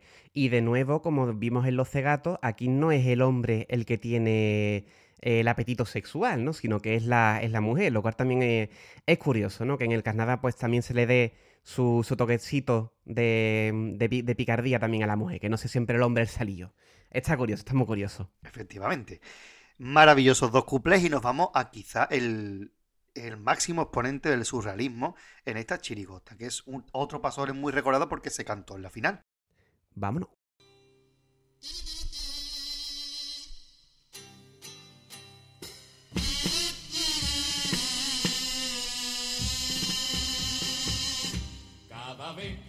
Voy al supermercado y contemplo a los chorizos colgaditos en su arcallada, pienso yo en la tremenda injusticia de tener encerradito al chopper por dentro una lata.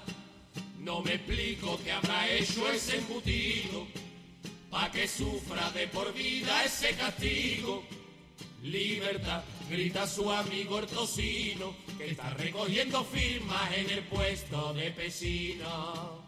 Hay una rebelión dentro del hiper, se han atrincherado y han hecho piquete, han puesto barricadas de pinchito y se han encapuchado en los tranchetes. Tras una carga de la policía, han quedado por los suelos varios cientos de fiambre. El gobernador da una amnistía y libera de su lata a los chofer por de Cádiz. Y ya libre de su cautiverio, abrazan emocionado a su abogado el salami. Madre mía. Qué pedazo de paso doble, ¿eh, Gadi? Totalmente. Aquí ya se aleja del lenguaje futbolero y se mete pues en esta cosa tan surrealista de una rebelión en el, en el supermercado, en un motín concretamente. Eh, es fantástico. Un motín provocado porque quieren liberar al Chopper Pop que está dentro de una lata. Todo como muy surrealista eh, con, han puesto barricadas de pinchito y se han encapuchado los tranchetes. Tras una carga de la policía han quedado por los suelos varios cientos de fiambre. Absolutamente genial. Esa parte del paso doble a mí me parece soberbia, ¿no? Cómo juega, barricada de pinchito, el tranchete encapuchado. Es que de verdad, ¿cómo se le puede ocurrir a una persona esta genialidad jugando tantísimo con, con algo tan simple que es que es el embutido? O sea, es que no está diciendo nada que no sea propio de, de, lo que está hablando. Es fantástico, es surrealismo puro, vamos. Yo este pasoble me lo imagino siempre un poco como la película de la fiesta de las salchichas, pero con tranchetes, pinchitos y cosas de estas. Me lo imagino así, más o menos. Es absolutamente brillante el pasoble de principio a fin y surrealismo puro. Es que esto es algo que no, no es el humor basado en la realidad, no, es algo cotidiano, pero muy raro, muy raro.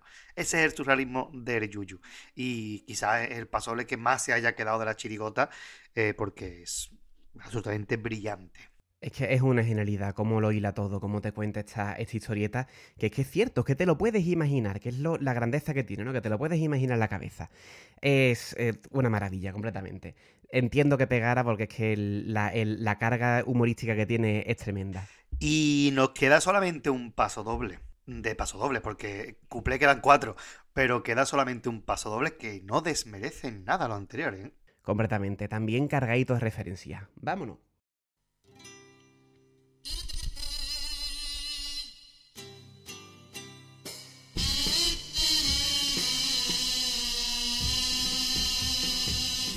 Como yo soy un hombre de cultura, siempre ayudo en los deberes a mi niña que es muy lista. Una vez preguntó quién era Becker, le dije que era un poeta que tiene un hijo tenista. Otra vez me preguntó lo que era el Kremlin, dime cuál es su función y para qué sirve. La miré y le dije muy seguro, el Kremlin es un muñeco que inventó Steven Spielberg. Papá, quiero saber quién era el greco, pero a mí me extraña que tú eso lo sepas, porque me infravaloras, vida mía. El greco era el letrista de las grecas. Ahora dime qué son los quebrados, esos son los viejecitos que tienen un huevo hinchado. Yo pensaba que ella era más lista, pero al llegar los exámenes se vuelve caraota. Porque con los cables que le he hecho, de verdad que no me explico cómo me saca esa nota. Vaya maravilla, de verdad. Yo estaba aquí riendo, me vi que haber escuchado ese el pasoble, pues me sigo riendo con la sarta de tontería que lleva este pasoble en medio. ¿eh? Es que la chiquilla es muy torpe, porque todo el mundo sabe que el poeta romántico del 19 tiene un hijo alemán que es tenista. O sea, eso todo el mundo lo sabe, por supuesto. Todo el mundo sabe también que el Kremlin, que son esos edificios que están en Moscú, pues, tiene muchísimo que ver con los Gremlin, que es la película de Spielberg del 84. También, o sea, eso es, eso es de cajón. Por no hablar de que el Greco es el maravilloso letrista de las Grecas, ese dúo musical desaparecido en el año 79. Es decir, grandes tonterías que por supuesto desembocan en que no se explican cómo su hija saca las notas que saca.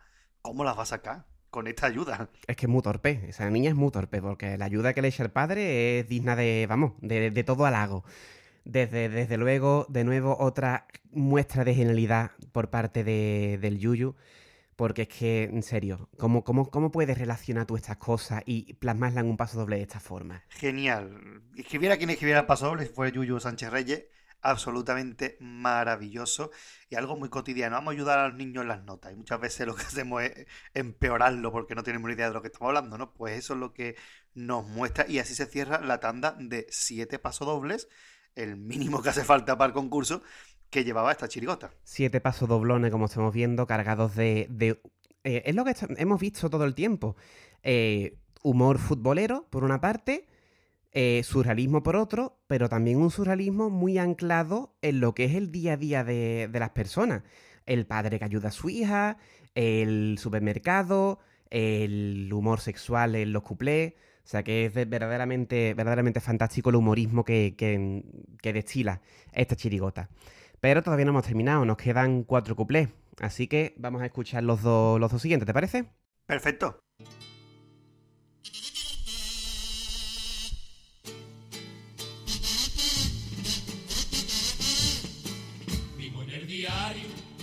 Hace pocos días que la UEFA quiere poner más grande las porterías.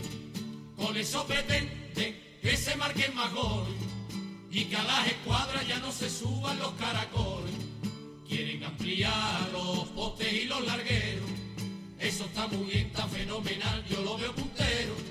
Ay, me cago en 10 cuando se enteró, me dijo mi padre. ¿Y por qué no lo han hecho cuando jugaba Chico Linares? Soy un casero, no lo puedo remediar porque yo me vuelvo loco con una bata y con un sofá y con una pizza familiar. Ahora está de moda. Ahora está de moda que las maquinitas cuando te despachan te digan dos o tres palabritas y además contestan con una voz mulacia que al sacar ducado me dice así su tabaco gracias. Si echa gasolina, que nadie se preocupe.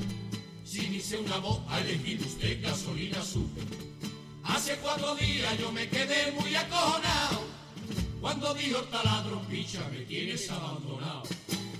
Soy un árbitro casero, no lo puedo remediar porque yo me vuelvo loco con una bata y con un sofá y con una pizza familiar. Dos buenos cuplés también. El primero, que nos habla de la intención que tenía la UEFA de hacer las porterías más grandes, que le parece fantástico, y claro, su padre le dice que lo podían haber hecho cuando jugaba Chico Linares. Chico Linares, que por cierto es un jugador del Cádiz muy clásico, uno de los que están, se recuerda con muchísimo cariño, porque jugó 15 temporadas en el Cádiz, 11 de ellas lo hizo en primera división y que real- en- realmente no era, no era tan malo como se nos eh, hace entrever en este cuplé. ¿Qué pasa? Que estamos en Cádiz, en Cádiz somos un poquito exagerados, y entonces pues Chico Linares se le quedó el San Benito de que era un jugador de fútbol muy malo cuando realmente pues no lo era. De esos jugadores del Cádiz, tipo eh, Mejías o el propio Mágico González, grandes héroes del cadismo, ¿no? Pues Chico Linares también es uno de estos grandes, grandes de- del cadismo. Cuplé totalmente al tipo. Y segundo, que no tiene nada que ver con el tipo, las maquinitas se ponen a hablar, eh, ese famoso su tabaco gracias, pues ellos tienen una experiencia un poco, yo diría que casi paranormal, cuando el, el taladro le dice, picha, me tienes abandonado. Gran tontería para terminar el cuplé. Eh, siempre el Yuyu con el tema de la flojera, ¿no? Ya estamos viendo un árbitro que le gusta mucho estar en su casa y el taladro que le va a decir, porque le, le haga un poquito de caso. O sea, siempre tiene el, el Yuyu el tema de la flojera presente. De hecho, yo recuerdo en, ese- en esa última chirigota que sacó, que fue Los Emires, eh, dedicó un pasodoble, para mí el mejor pasodoble a la chirigota, que era a que la edad de jubilación se pasaba a los 67 años. Pues bien, en ese pasodoble, en el final decía, como yo siempre le canto a la flojera, dice la gente que acá y eso le hace daño. Pues a toda esa gente que son tan trabajadoras, a joderse otros dos años. Lo que decía en ese pasodoble, ¿no? Pues me ha venido a la mente porque es verdad que Yuyo siempre la cantaba muchísimo, muchísimo a la, a la flojera, ¿no? Y a la flojera del gaditano, que es la flojera de él mismo. Totalmente. Y además que es cierto que, como bien acabas de citar, hubo mucha gente que le decía que, claro, como el carnaval de Cádiz la puerta de Cádiz hacia el mundo, pues que le venía, le venía mal, ¿no? Como que dañaba la imagen del gaditano que los mismos carnavaleros pues llevaran eso para, para afuera. Lo que tenemos que ver es que esto es carnaval, que es humor y que es propia sátira primero hacia nosotros mismos, o sea que, que no hay que darle mayor importancia. Y ahora, pues nada, a, fastidiarse. El Yuyu, como siempre, tirando par- por el humor y por el- la sátira. Fantástico también ese paso doble. Lo dejaremos enlazado en el blog.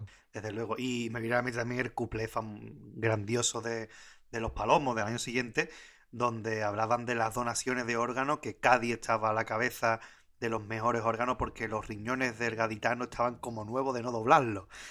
Esa genialidad que escribió justo al año siguiente, ¿no? O sea que es un tema recurrente, igual que hay autores que le cantan a la libertad o a la viña o a lo que sea, pues esta gente, pues Yuyu le canta a la flojera, que también es un tema muy bonito y muy agradable. Además, aquí, ¿quién no, quién no le gustaría ¿no? que todo lo que se dice fuera verdad y tuviéramos aquí todos los días revoleados? Pero, en fin, la vida es, es mucho más compleja que una copla de carnaval. Hombre, por Dios. Ahora, estar revoleado se le llama ser ciudadano ejemplar. Se le ha cambiado la vida. Vamos a terminar con los últimos cuplés. Vamos ya.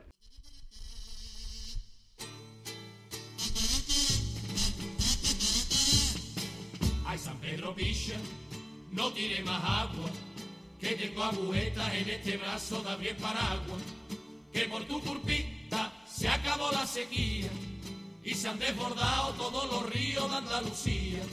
En Granada y Huelva se han desbordado siete y en nuestra provincia se ha desbordado hasta el Guadalete.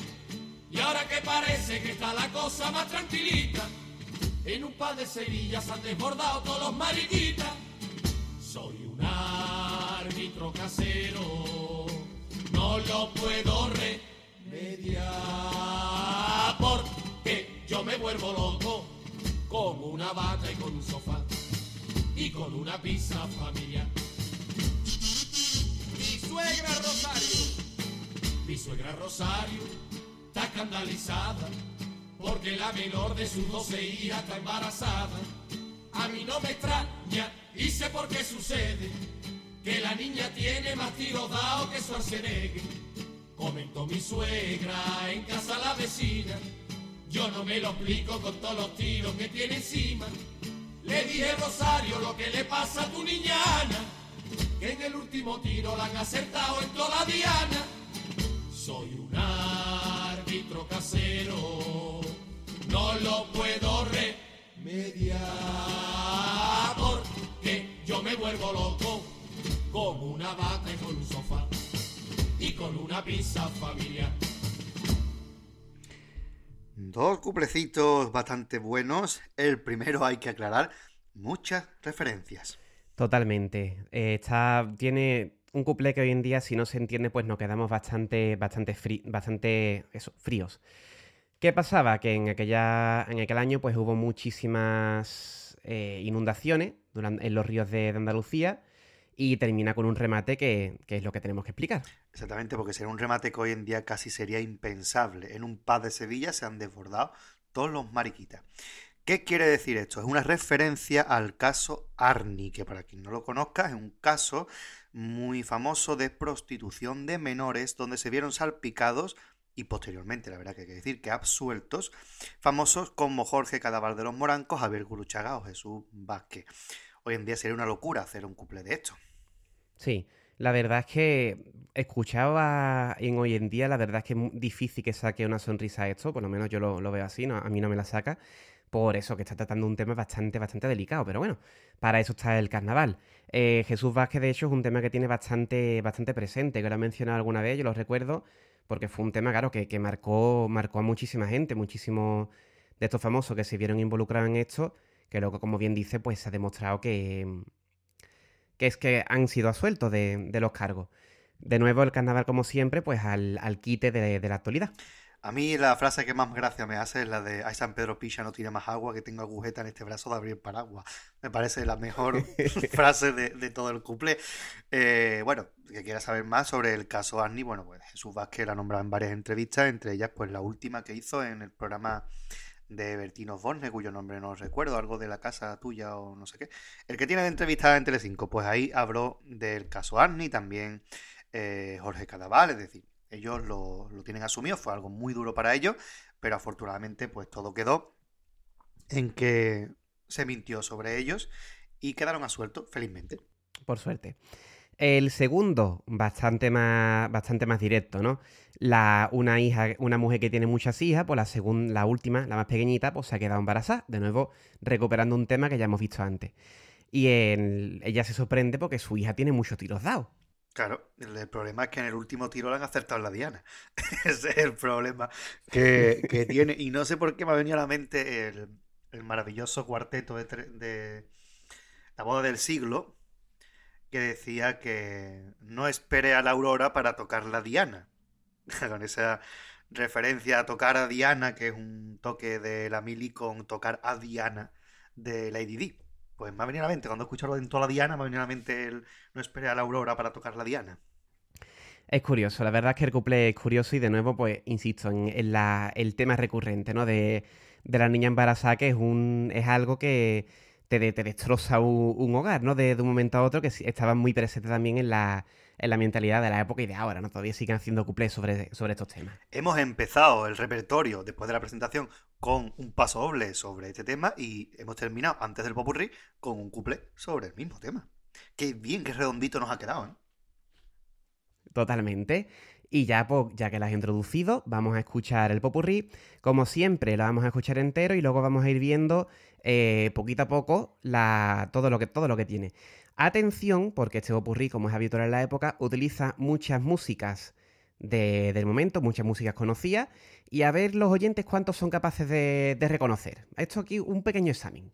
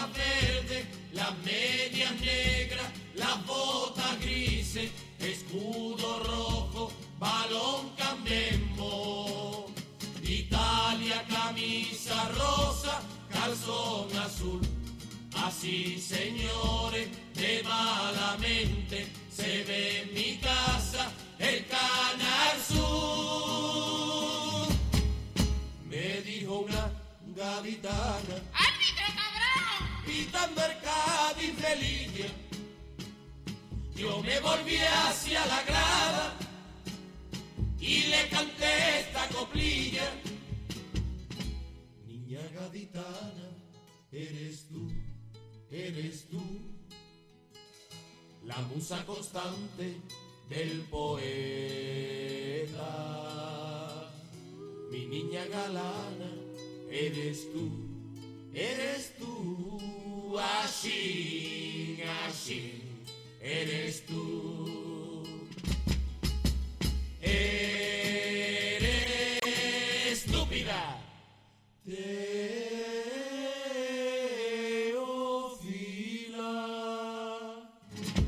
Tú eres la hermana fea de Rafaela Carrá.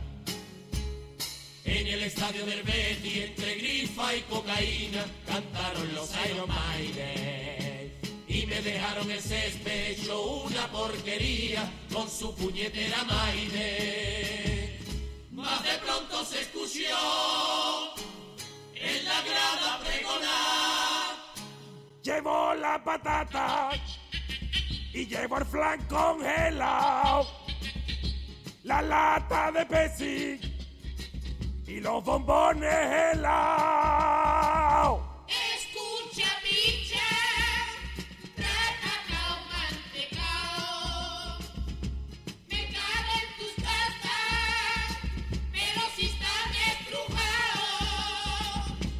Pues compra patata, que está el canasto empetado. Yesterday. Ante era el holiday. Pues que no os acordáis. Cuando se murió John Lennon, dijo por McCartney allí. Uno menos para repartir. Contra el Esparta de Praga. El Deportivo jugaba en Riazor. Cuando miré hacia la grada y una pureta sentada vi yo. Y además iba sin braga. Me olvidé de la jugada y fuera de juego me Beto marcó. La culpa fue del chochocho, que a mí me distrajo un montón. Y al linier le subió el banderín y no le hizo falta el tauritón. Tauritón, tauritón, que esto va subiendo mejor. Tauritón, tauritón, y esto va subiendo mejor.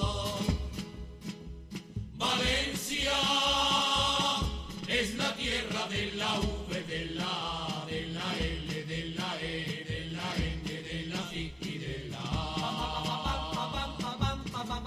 Alcalá de los Azules es un pueblo muy bonito porque yo he estado allí. Porque me lavas la ropa con un detergente chungo que siempre voy despeñido, haciendo el chufla en el fuego. Mujer que lavas con ariel, porque desprecia el mi color. Si un payaso sale limpio y el otro es chumón ya la ha la FIFA cuatro veces. Por lo visto este muchacho que no aprende. Ten cuidado porque los años no perdonan. ¡Ay, Maradona! Le pide a un equipo moscovita y el portero era mariquita. Derribó a un defensa italiano y al portero se le fue la mano.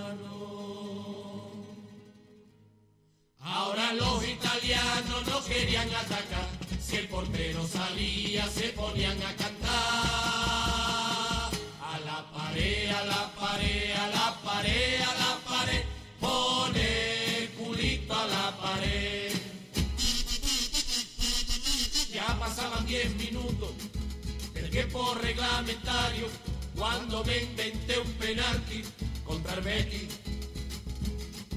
Protestaba todo el campo cuando marcó Caminero y supuso la victoria del Atleti.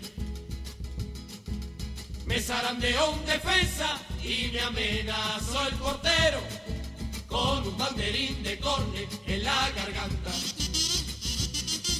Me tiraban almohadilla y gritaba el campo entero. ¿Qué parece el carapalo ese que canta? Me tiraron diez butacas, la patera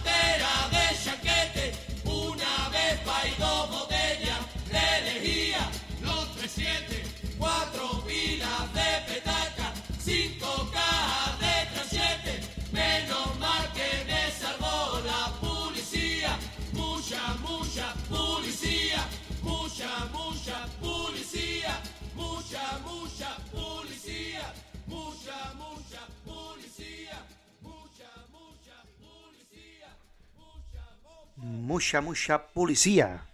Que se lo llevaron escoltados a estos árbitros después de un final un poco desgraciado de este partido de fútbol y por ende de este popurrí. De nuevo, fantástico, ¿no? Repito lo que la idea con la que empezamos la presentación, que pareció premonitorio, ¿no? De, con ese partido que se lió tantísimo entre, entre el Cádiz. Un popurrí que también está cargadito, cargadito de referencias y de, y de este humorismo que hemos estado viendo durante todo el repertorio. Y se alternan cuartetas que tienen que ver con el fútbol con cuartetas que son directamente pamplinas gordas.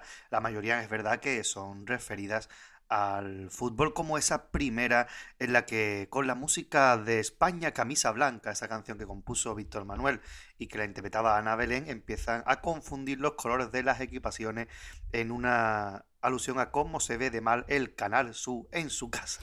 Sí, en aquella época era muy habitual que la- no solamente esta cadena, sino muchísimas, eh, se confundieran los colores, no se viera bien. eh, célebre el canal, el canal Plus en la época, ¿no? Sin el decodificador con el aguilla. O sea que la referencia a la, a la tele estaba ahí muy presente. Y Canal Sur sí que es verdad que en, en aquellas épocas se veía muy, muy mal. Yo este principio de Popurrí lo tengo siempre muy presente y lo recuerdo con muchísimo cariño. Sí, estos son de estos popurrí que te sabe uno de memoria, ya entero te va saliendo, empieza una cuarteta, otra, otra, y te va llevando. Incluso escuchas la canción original y te vas al, al España camisa blanca, calzonas verdes, directamente. Totalmente. Seguía diciendo que una gaditana le dice árbitro cabrón, que imitando el paso doble de Me dijo una gaditana de los hombres de más de Paco Alba. También fantástico, ¿no? Cómo se lo lleva al terreno del fútbol. Y después, claro, él se dirige hacia la grada porque hay una gaditana que le ha dicho árbitro cabrón, y él se dirige a la gaditana con esa maravillosa música de mocedades, Eres tú. Eh, y empieza a soltarle unos piropos para terminar diciendo, Eres estúpida. Y rematan ya con Teófila, que eres la hermana fea de Rafaela Carrá. O sea, ya tenemos ahí a Teófila que tardaba en salir. Teófila siempre presente. Aquí la tenemos ya. Recién la mujer estrenando el cargo de alcaldesa, ¡pum! Ahí lo tiene, ahí lo lleva. La hermana fea de Rafael Acarra. Toma ya. Después sigue diciendo que Iron Ma- Iron Maiden ha cantado en el estadio y le han dejado el césped, pues hecho una porquería con su puñetera Maiden, ¿no? Ahí el, el pequeño juego de palabras. Gran tontería.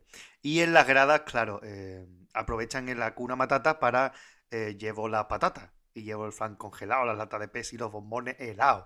Eh, de la película del Rey León, que es del año 94. Pues ese es el, quizá uno de los temas centrales de la película. Y ellos la aprovechan en vez de Hakuna Matata, llevo la patata con ese yuyu vendiendo papa y helados que están todos eh, aplastados, estrujados en concreto, dice. Pues compra patata que está el, que, está el. Es genial.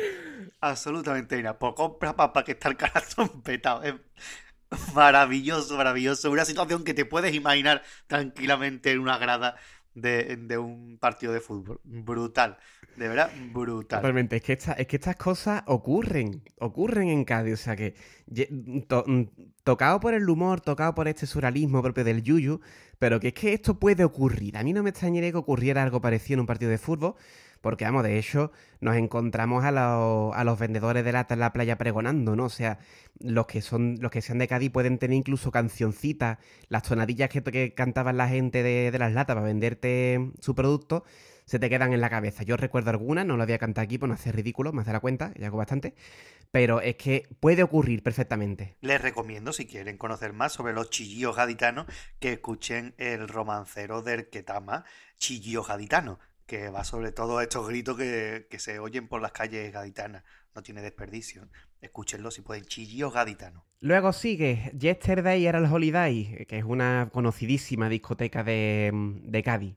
Y claro, cuando se murió John Lennon, dijo Paul McCartney, uno menos para repartir, una cuarteta que no tiene absolutamente nada que ver con el mundo del fútbol. Ya dijimos, pamplinas y pamplinas futboleras. Ese es todo el popurrí. Vuelve con el fútbol y le dice que una pureta la ha distraído cuando estaba pitando un partido. ¿Por qué? Porque no, llega, no lleva braga. Y en este caso, en vez de la conocida canción de La culpa fue del cha-cha-cha, pues la culpa de que se distrayera, pues la tuvo el qué? El chochocho. Otra auténtica genialidad. Eran tonterías, de verdad. Eh, y claro, eh, con el chochocho, pues al Linier le subió el banderín y no le hizo falta el tauritón, que es un medicamento que se usaba o se usa, no sé, para la impotencia sexual, eh, así como la Viagra del momento, imagino que sería. Y acaba con el brujo, con la comparsa del brujo, tauritón, tauritón, que eso va subiendo mejor. Genial. De nuevo la importancia de Martínez Ares, ¿no? Y de, y de sus comparsas, pues aquí tenemos la, la musiquita de la comparsa del año anterior, justamente. Seguimos para adelante. Espérate, que me ha venido una- a la mente una cosa muy bonita, y es que eh, siempre se han utilizado las músicas de agrupaciones que han triunfado los años anteriores para sacarlas en chirigota, principalmente. Pues me viene a la mente así, como que no quiere la cosa. Esta gente cantan en el popurrí esto, que está ambientado en El Brujo, que fue el segundo premio del año 95. Y se llevaron un segundo premio los Bordelarios en el 96. Pero es que si nos vamos a los Chirigota con clase, que fue primer premio, cogían y nombraban a Charrúa en el popurrí cuando decía Charrúa y empezaban a hacer ruido, que fue precisamente el primer premio del año 95. Es decir, si utilizan el primer premio, se lleva el primer premio, si utilizan el segundo premio, se llevan el segundo premio. Gran gilipollas que se me acaba de ocurrir, pero se me ha venido a la mente. Vamos a tener que montar aquí el cuarto milenio carnavalesco. Cuarto milenio. Casualidad, no lo creo. El lavadero del misterio, que ya hicimos una vez en, en- está en YouTube, creo, el lavadero del misterio, pues vamos a tener que volver a hacerlo. La paera del misterio, totalmente. Aquí en Radio Al Compás. Eh, es curioso, es curioso. Oye, está ahí, está ahí, hay que dar el dato. Sigue el popurrí eh, con una canción que esta sí que no he podido encontrarla, pero creo que es una. Se decía en la época, ¿no? De, eh, deletrea la palabra Valencia, pero cuando llega Alcalá de los Azules, pues le da un poquito de, de, de cosa y dice que es un pueblo muy bonito que el Castao es otra gran pamplina sin relación con el fútbol. Valencia es, un, es la tierra de la V, de la A, no sé si será el himno de Valencia, ¿no? La tierra es la tierra de la, de la vida, del amor, no sé qué, no sé. Cosas así, ¿no? Pues ellos no tienen cojones del teatro Algalá de los azules.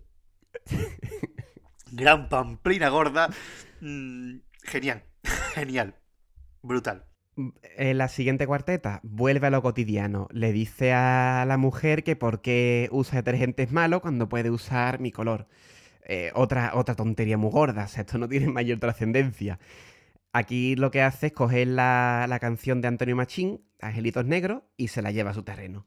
Exactamente, porque teníamos el anuncio de Mi Color, que era un detergente de color, que salía un payaso que se lavaba la ropa con mi color y tenía unos colores radiantes y un payaso que no se lavaba la, la ropa con mi color y tenía los colores todos desgastados. Pues por ahí venía la cosa. Hoy en día, pues le podíamos decir, lávate tú la ropa, porque no tiene por qué lavarte la mujer, ¿no?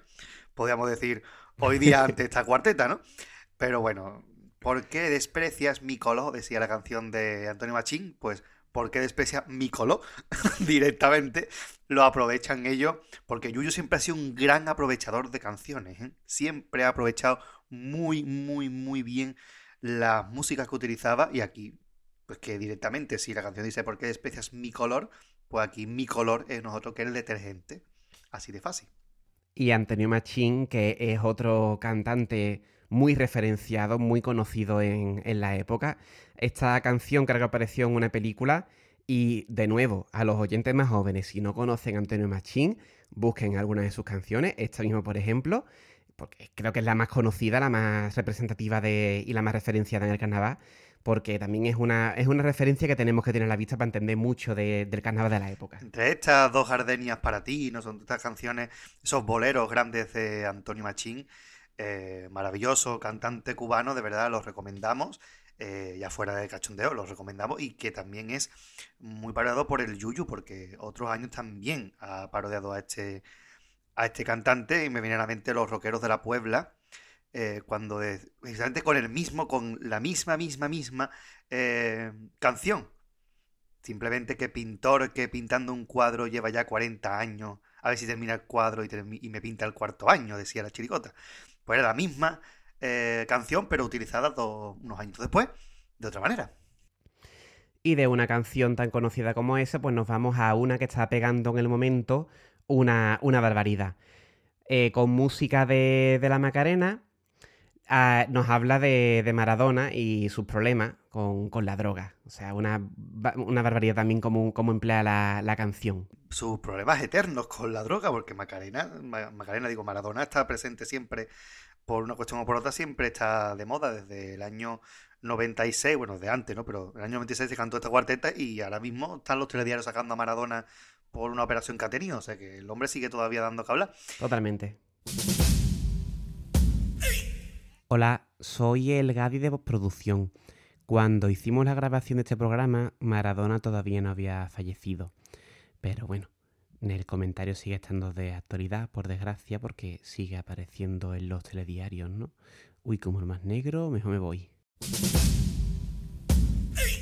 Y es una canción de las más importantes de la historia de la música española, Macarena de los del Río. O un clasicazo, un clasicazo que tan importante fue que, vamos, la podemos encontrar incluso en inglés, ¿vale? O sea que no solamente nos hemos criado los españoles con esta canción, sino que en muchísimas regiones angloparlantes también han escuchado la, ca- la Macarena.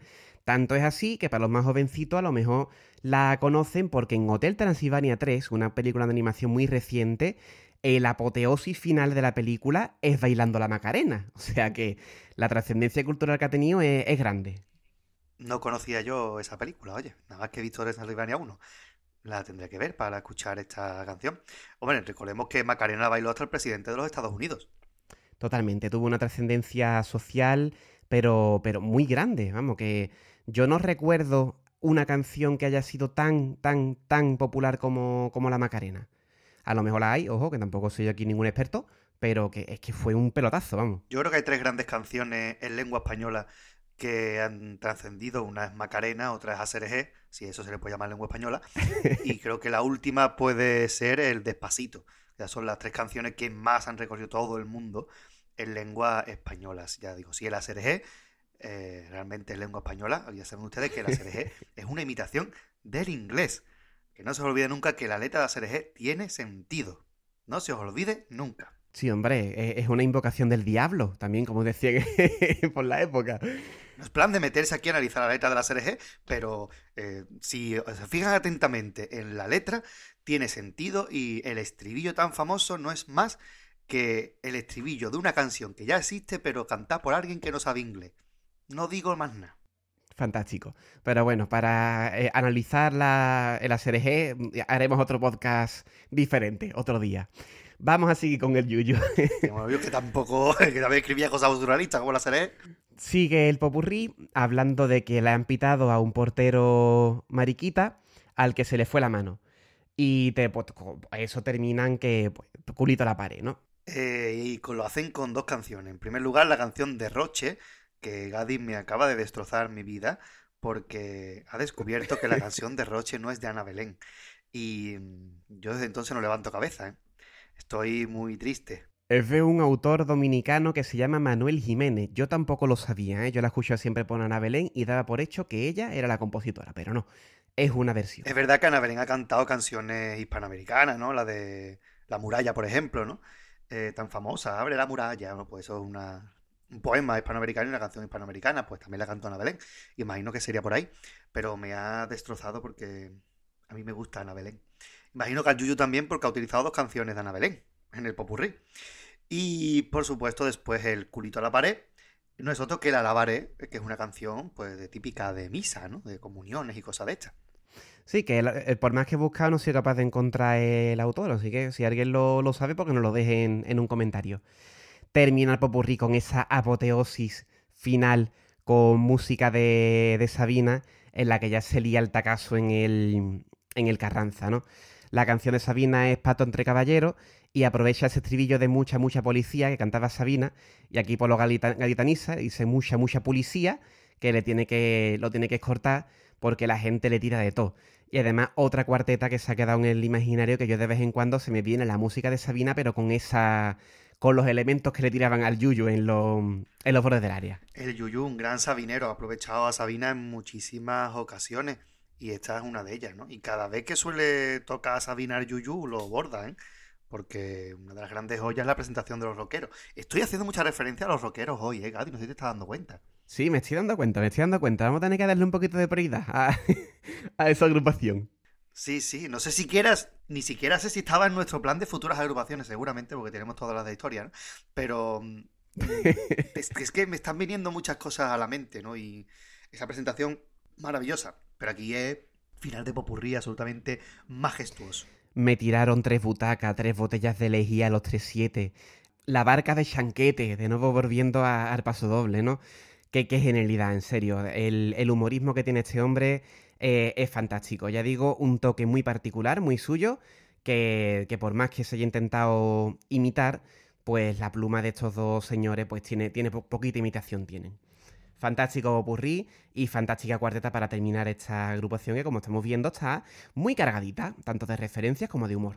Efectivamente, y es una agrupación que marca un casi cierre de etapa, porque es verdad que Yuyu se mantiene con mm, Paco Rosado al año siguiente, pero es verdad que abandona la chirigota tanto Sánchez Reyes como Carapalo, y bueno, ya Sánchez Reyes y Yuyu se volverán a encontrar en el año 2008 con Los Monstruos de Pueblo para lograr un segundo premio. Mientras tanto, pues estuvo en solitario y, San y Sánchez Reyes, pues en una trayectoria que le ha llevado por muchos autores como Juan Carlos Aragón, siguiendo con el la Viña, es decir, muchísima, muchísima trayectoria. Con lo cual, estamos ahí hablando de que es una chirigota que marca un endenante y un en después del Yuyu. Otro segundo premio de estos maravillosos que tiene este autor y que hemos desgranado aquí todo lo máximo posible porque es una chirigota que no tiene desperdicio alguno como habrán podido comprobar. Importante, antes de terminar, el uso de las músicas. ¿eh? Hemos visto que personas de nuestra quinta, personas que escucharan esta agrupación en el momento, eh, partían ya de una base muy conocida, de una música muy reconocible, muy popular en el momento, y digamos que ya con eso te animaba a escuchar la letra y decir, a ver qué vuelta de tuerca, qué, qué uso hace de esta música este, este autor. La verdad es que, insistimos, no tiene desperdicio y esperamos ya para terminar que con este análisis de la agrupación pues os hayamos dado las claves para entenderla correctamente. Animamos a que después de este análisis volváis a escucharla para entender ya, esperamos que seáis capaces de entender todo lo que esconde a nivel cultural y nivel de referencia y que pues esta agrupación vuelva a tener la magia que tuvo en, en su momento, porque desde luego pensamos que no tiene ningún tipo de desperdicio la, el humorismo que, de- que, que desata. De hecho, fue una de las primeras agrupaciones que se nos vinieron a la cabeza cuando dijimos de volver con Radio El Compás. Es una especie de caprichito de hacer esta agrupación. Lo que pasa es que con lo tonto, lo tonto, pues se nos ha colado en el programa 7. Pero el documento donde nosotros trabajamos lleva abierto a saber desde qué ve, porque es una de estas agrupaciones que a uno le tiene un especial cariño. Y si le tiene cariño es por algo. Te sientas a escucharla y te pones a ver las referencias y sacas muchísimos detalles de lo que era eh, la sociedad de la época, que al fin y al cabo es lo que se trata del carnaval, de reflejar un poquito la sociedad, en este caso en tono humorístico, pero sin abandonar la crítica, por supuesto. Por supuesto, ya hemos visto que tiene también su- sus toquetazos. Así que, lo dicho, esperemos que os haya gustado el análisis y vámonos ya al, al cierre del programa, que llevamos aquí ya un buen rato hablando.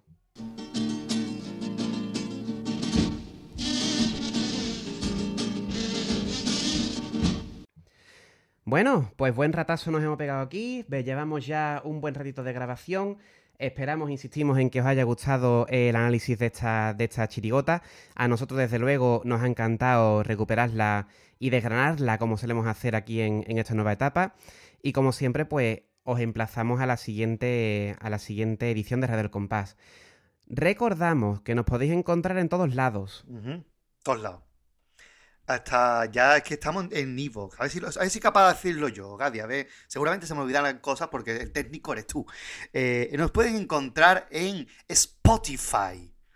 Nos pueden encontrar en Evox, nos pueden encontrar en Apple, Apple Podcast, o como no sé pronunciar inglés, incluso en los dispositivos de Alexa, que ya tengo yo uno y es verdad que pone Radio Compás, no es cachondeo, lo he comprobado yo específicamente, que sí, que se puede escuchar a Radio El Compás de Alexa. También lo pueden encontrar, por supuesto, en nuestra página web, en compasgaditano.com, ahí lo podréis encontrar.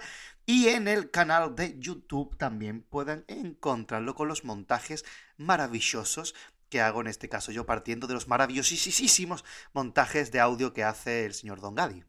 ¿Te me ha olvidado algo? Para nada, completísimo. De por Dios. Montajes que, por cierto, ha habido comentarios que nos están valorando este esfuerzo que hacemos tanto en el sonido como en la, en la imagen aquí el pater, lo cual pues agradecemos mucho, ¿no? Que la parte técnica, cuando está bien hecha, pasa desapercibida y entonces que te venga una persona a decir, oye, que se escucha muy bien, que estamos guay y tal, pues la verdad es que nos congratula muchísimo que se- haya gente que sea capaz, como decimos al principio, de valorar este, este trabajo que estamos haciendo. Muchísimas gracias. Y Pater, te falta decir los medios de contacto. Los medios de, de contacto maravillosos son, bueno, pues aparte de los comentarios en nuestro blog, repito, compasgaditano.com, tiene nuestro correo electrónico que todavía no nos ha llegado ningún correo este año, ¿eh? porque la anterior etapa todo era por correo, ahora todo es por comentario. Nos pueden encontrar en, nos pueden encontrar, nos pueden escribir a compasgaditano.gmail.com, además de tener nuestra, usuario de Twitter, que es arroba compasgaditano, y nuestro eh, nuestra página de Facebook de Al Compás Gaditano, donde también nos pueden encontrar. Y creo que tampoco se me ha olvidado nada. Para nada, completísimo. Pues sí, por favor, si es que. Agradeceremos, eso sí, si nos dejan alguna reseñita en iTunes y las valoraciones en iVoox y en iTunes, Apple Podcast, porque eso la verdad es que le da visibilidad al, al programa y eso pues nunca está de más, ¿no? Ya que os está gustando el trabajo, dejarse ahí cinco estrellitas en Apple Podcast para darle un poquito más de visibilidad, visibilidad a esto. Que la última reseña que tenemos en iTunes creo que es de hace cinco años o una cosa así. Qué bonito. Hay que darle vidilla a eso. Bueno, y tenemos que, que decir que el siguiente programa, que será el primero de 2021, que espero de verdad que sea un año mejor que el 2020, por lo menos más tranquilo y que no sea de los guionistas de, de Globomedia, por lo menos, eh, pues que va a ser precisamente gracias a uno de los comentarios, bueno, a uno no, a varios de los comentarios que nos pedían esa agrupación en concreto. Así que nosotros eh, vamos a hacerle caso, no por nada, sino porque también lo teníamos nosotros en nuestra cartera de, futuros programas. Así que el siguiente será otra vez otro análisis de esto que hacemos nosotros, pero será de una agrupación que nos habéis pedido eh, vosotros. No vamos a adelantarla, pero bueno, esperad hasta el año que viene para verlo. Terminamos aquí esta edición de Radio El Compás, pero esta vez no podemos decir que nos pueden seguir escuchando al Pater en Coplas Encadenadas porque ya la temporada acabó para disgusto de algunos de, algunos de los oyentes que lo han esperado con muchísimas ganas. Ya tendrán que esperarse hasta enero para escuchar ese análisis que haremos, que acaba de anunciar el Pater. Así que solamente podemos deciros que te tengáis un buen final de año y esperemos, como bien ha dicho, que el año que viene sea un poquito más tranquilo, hijo, porque vaya telita 2020. El ¿eh? 2020 nada más que ha tenido bueno que ha vuelto Radio al Compás. Por lo demás, ha estado la cosa muy chunga. Pero bueno, es un placer para nosotros haber hecho ya siete meses con vosotros y lo que nos queda. Así que eh, ha sido un placer estos siete grandes meses compartiendo micrófono con mi compañero Gadi, aunque sea en la distancia, pues nosotros ya sabemos, un programa que guarda la distancia social muchísimo. Tanto que estamos en municipios diferentes. O sea la que misma provincia, pero en lados distintos de la provincia. seguridad ante todo. Por favor. Pues nada, lo dicho. Os esperamos en el siguiente Radio del Compás. Y hasta luego, Pater. Hasta luego, Gadi.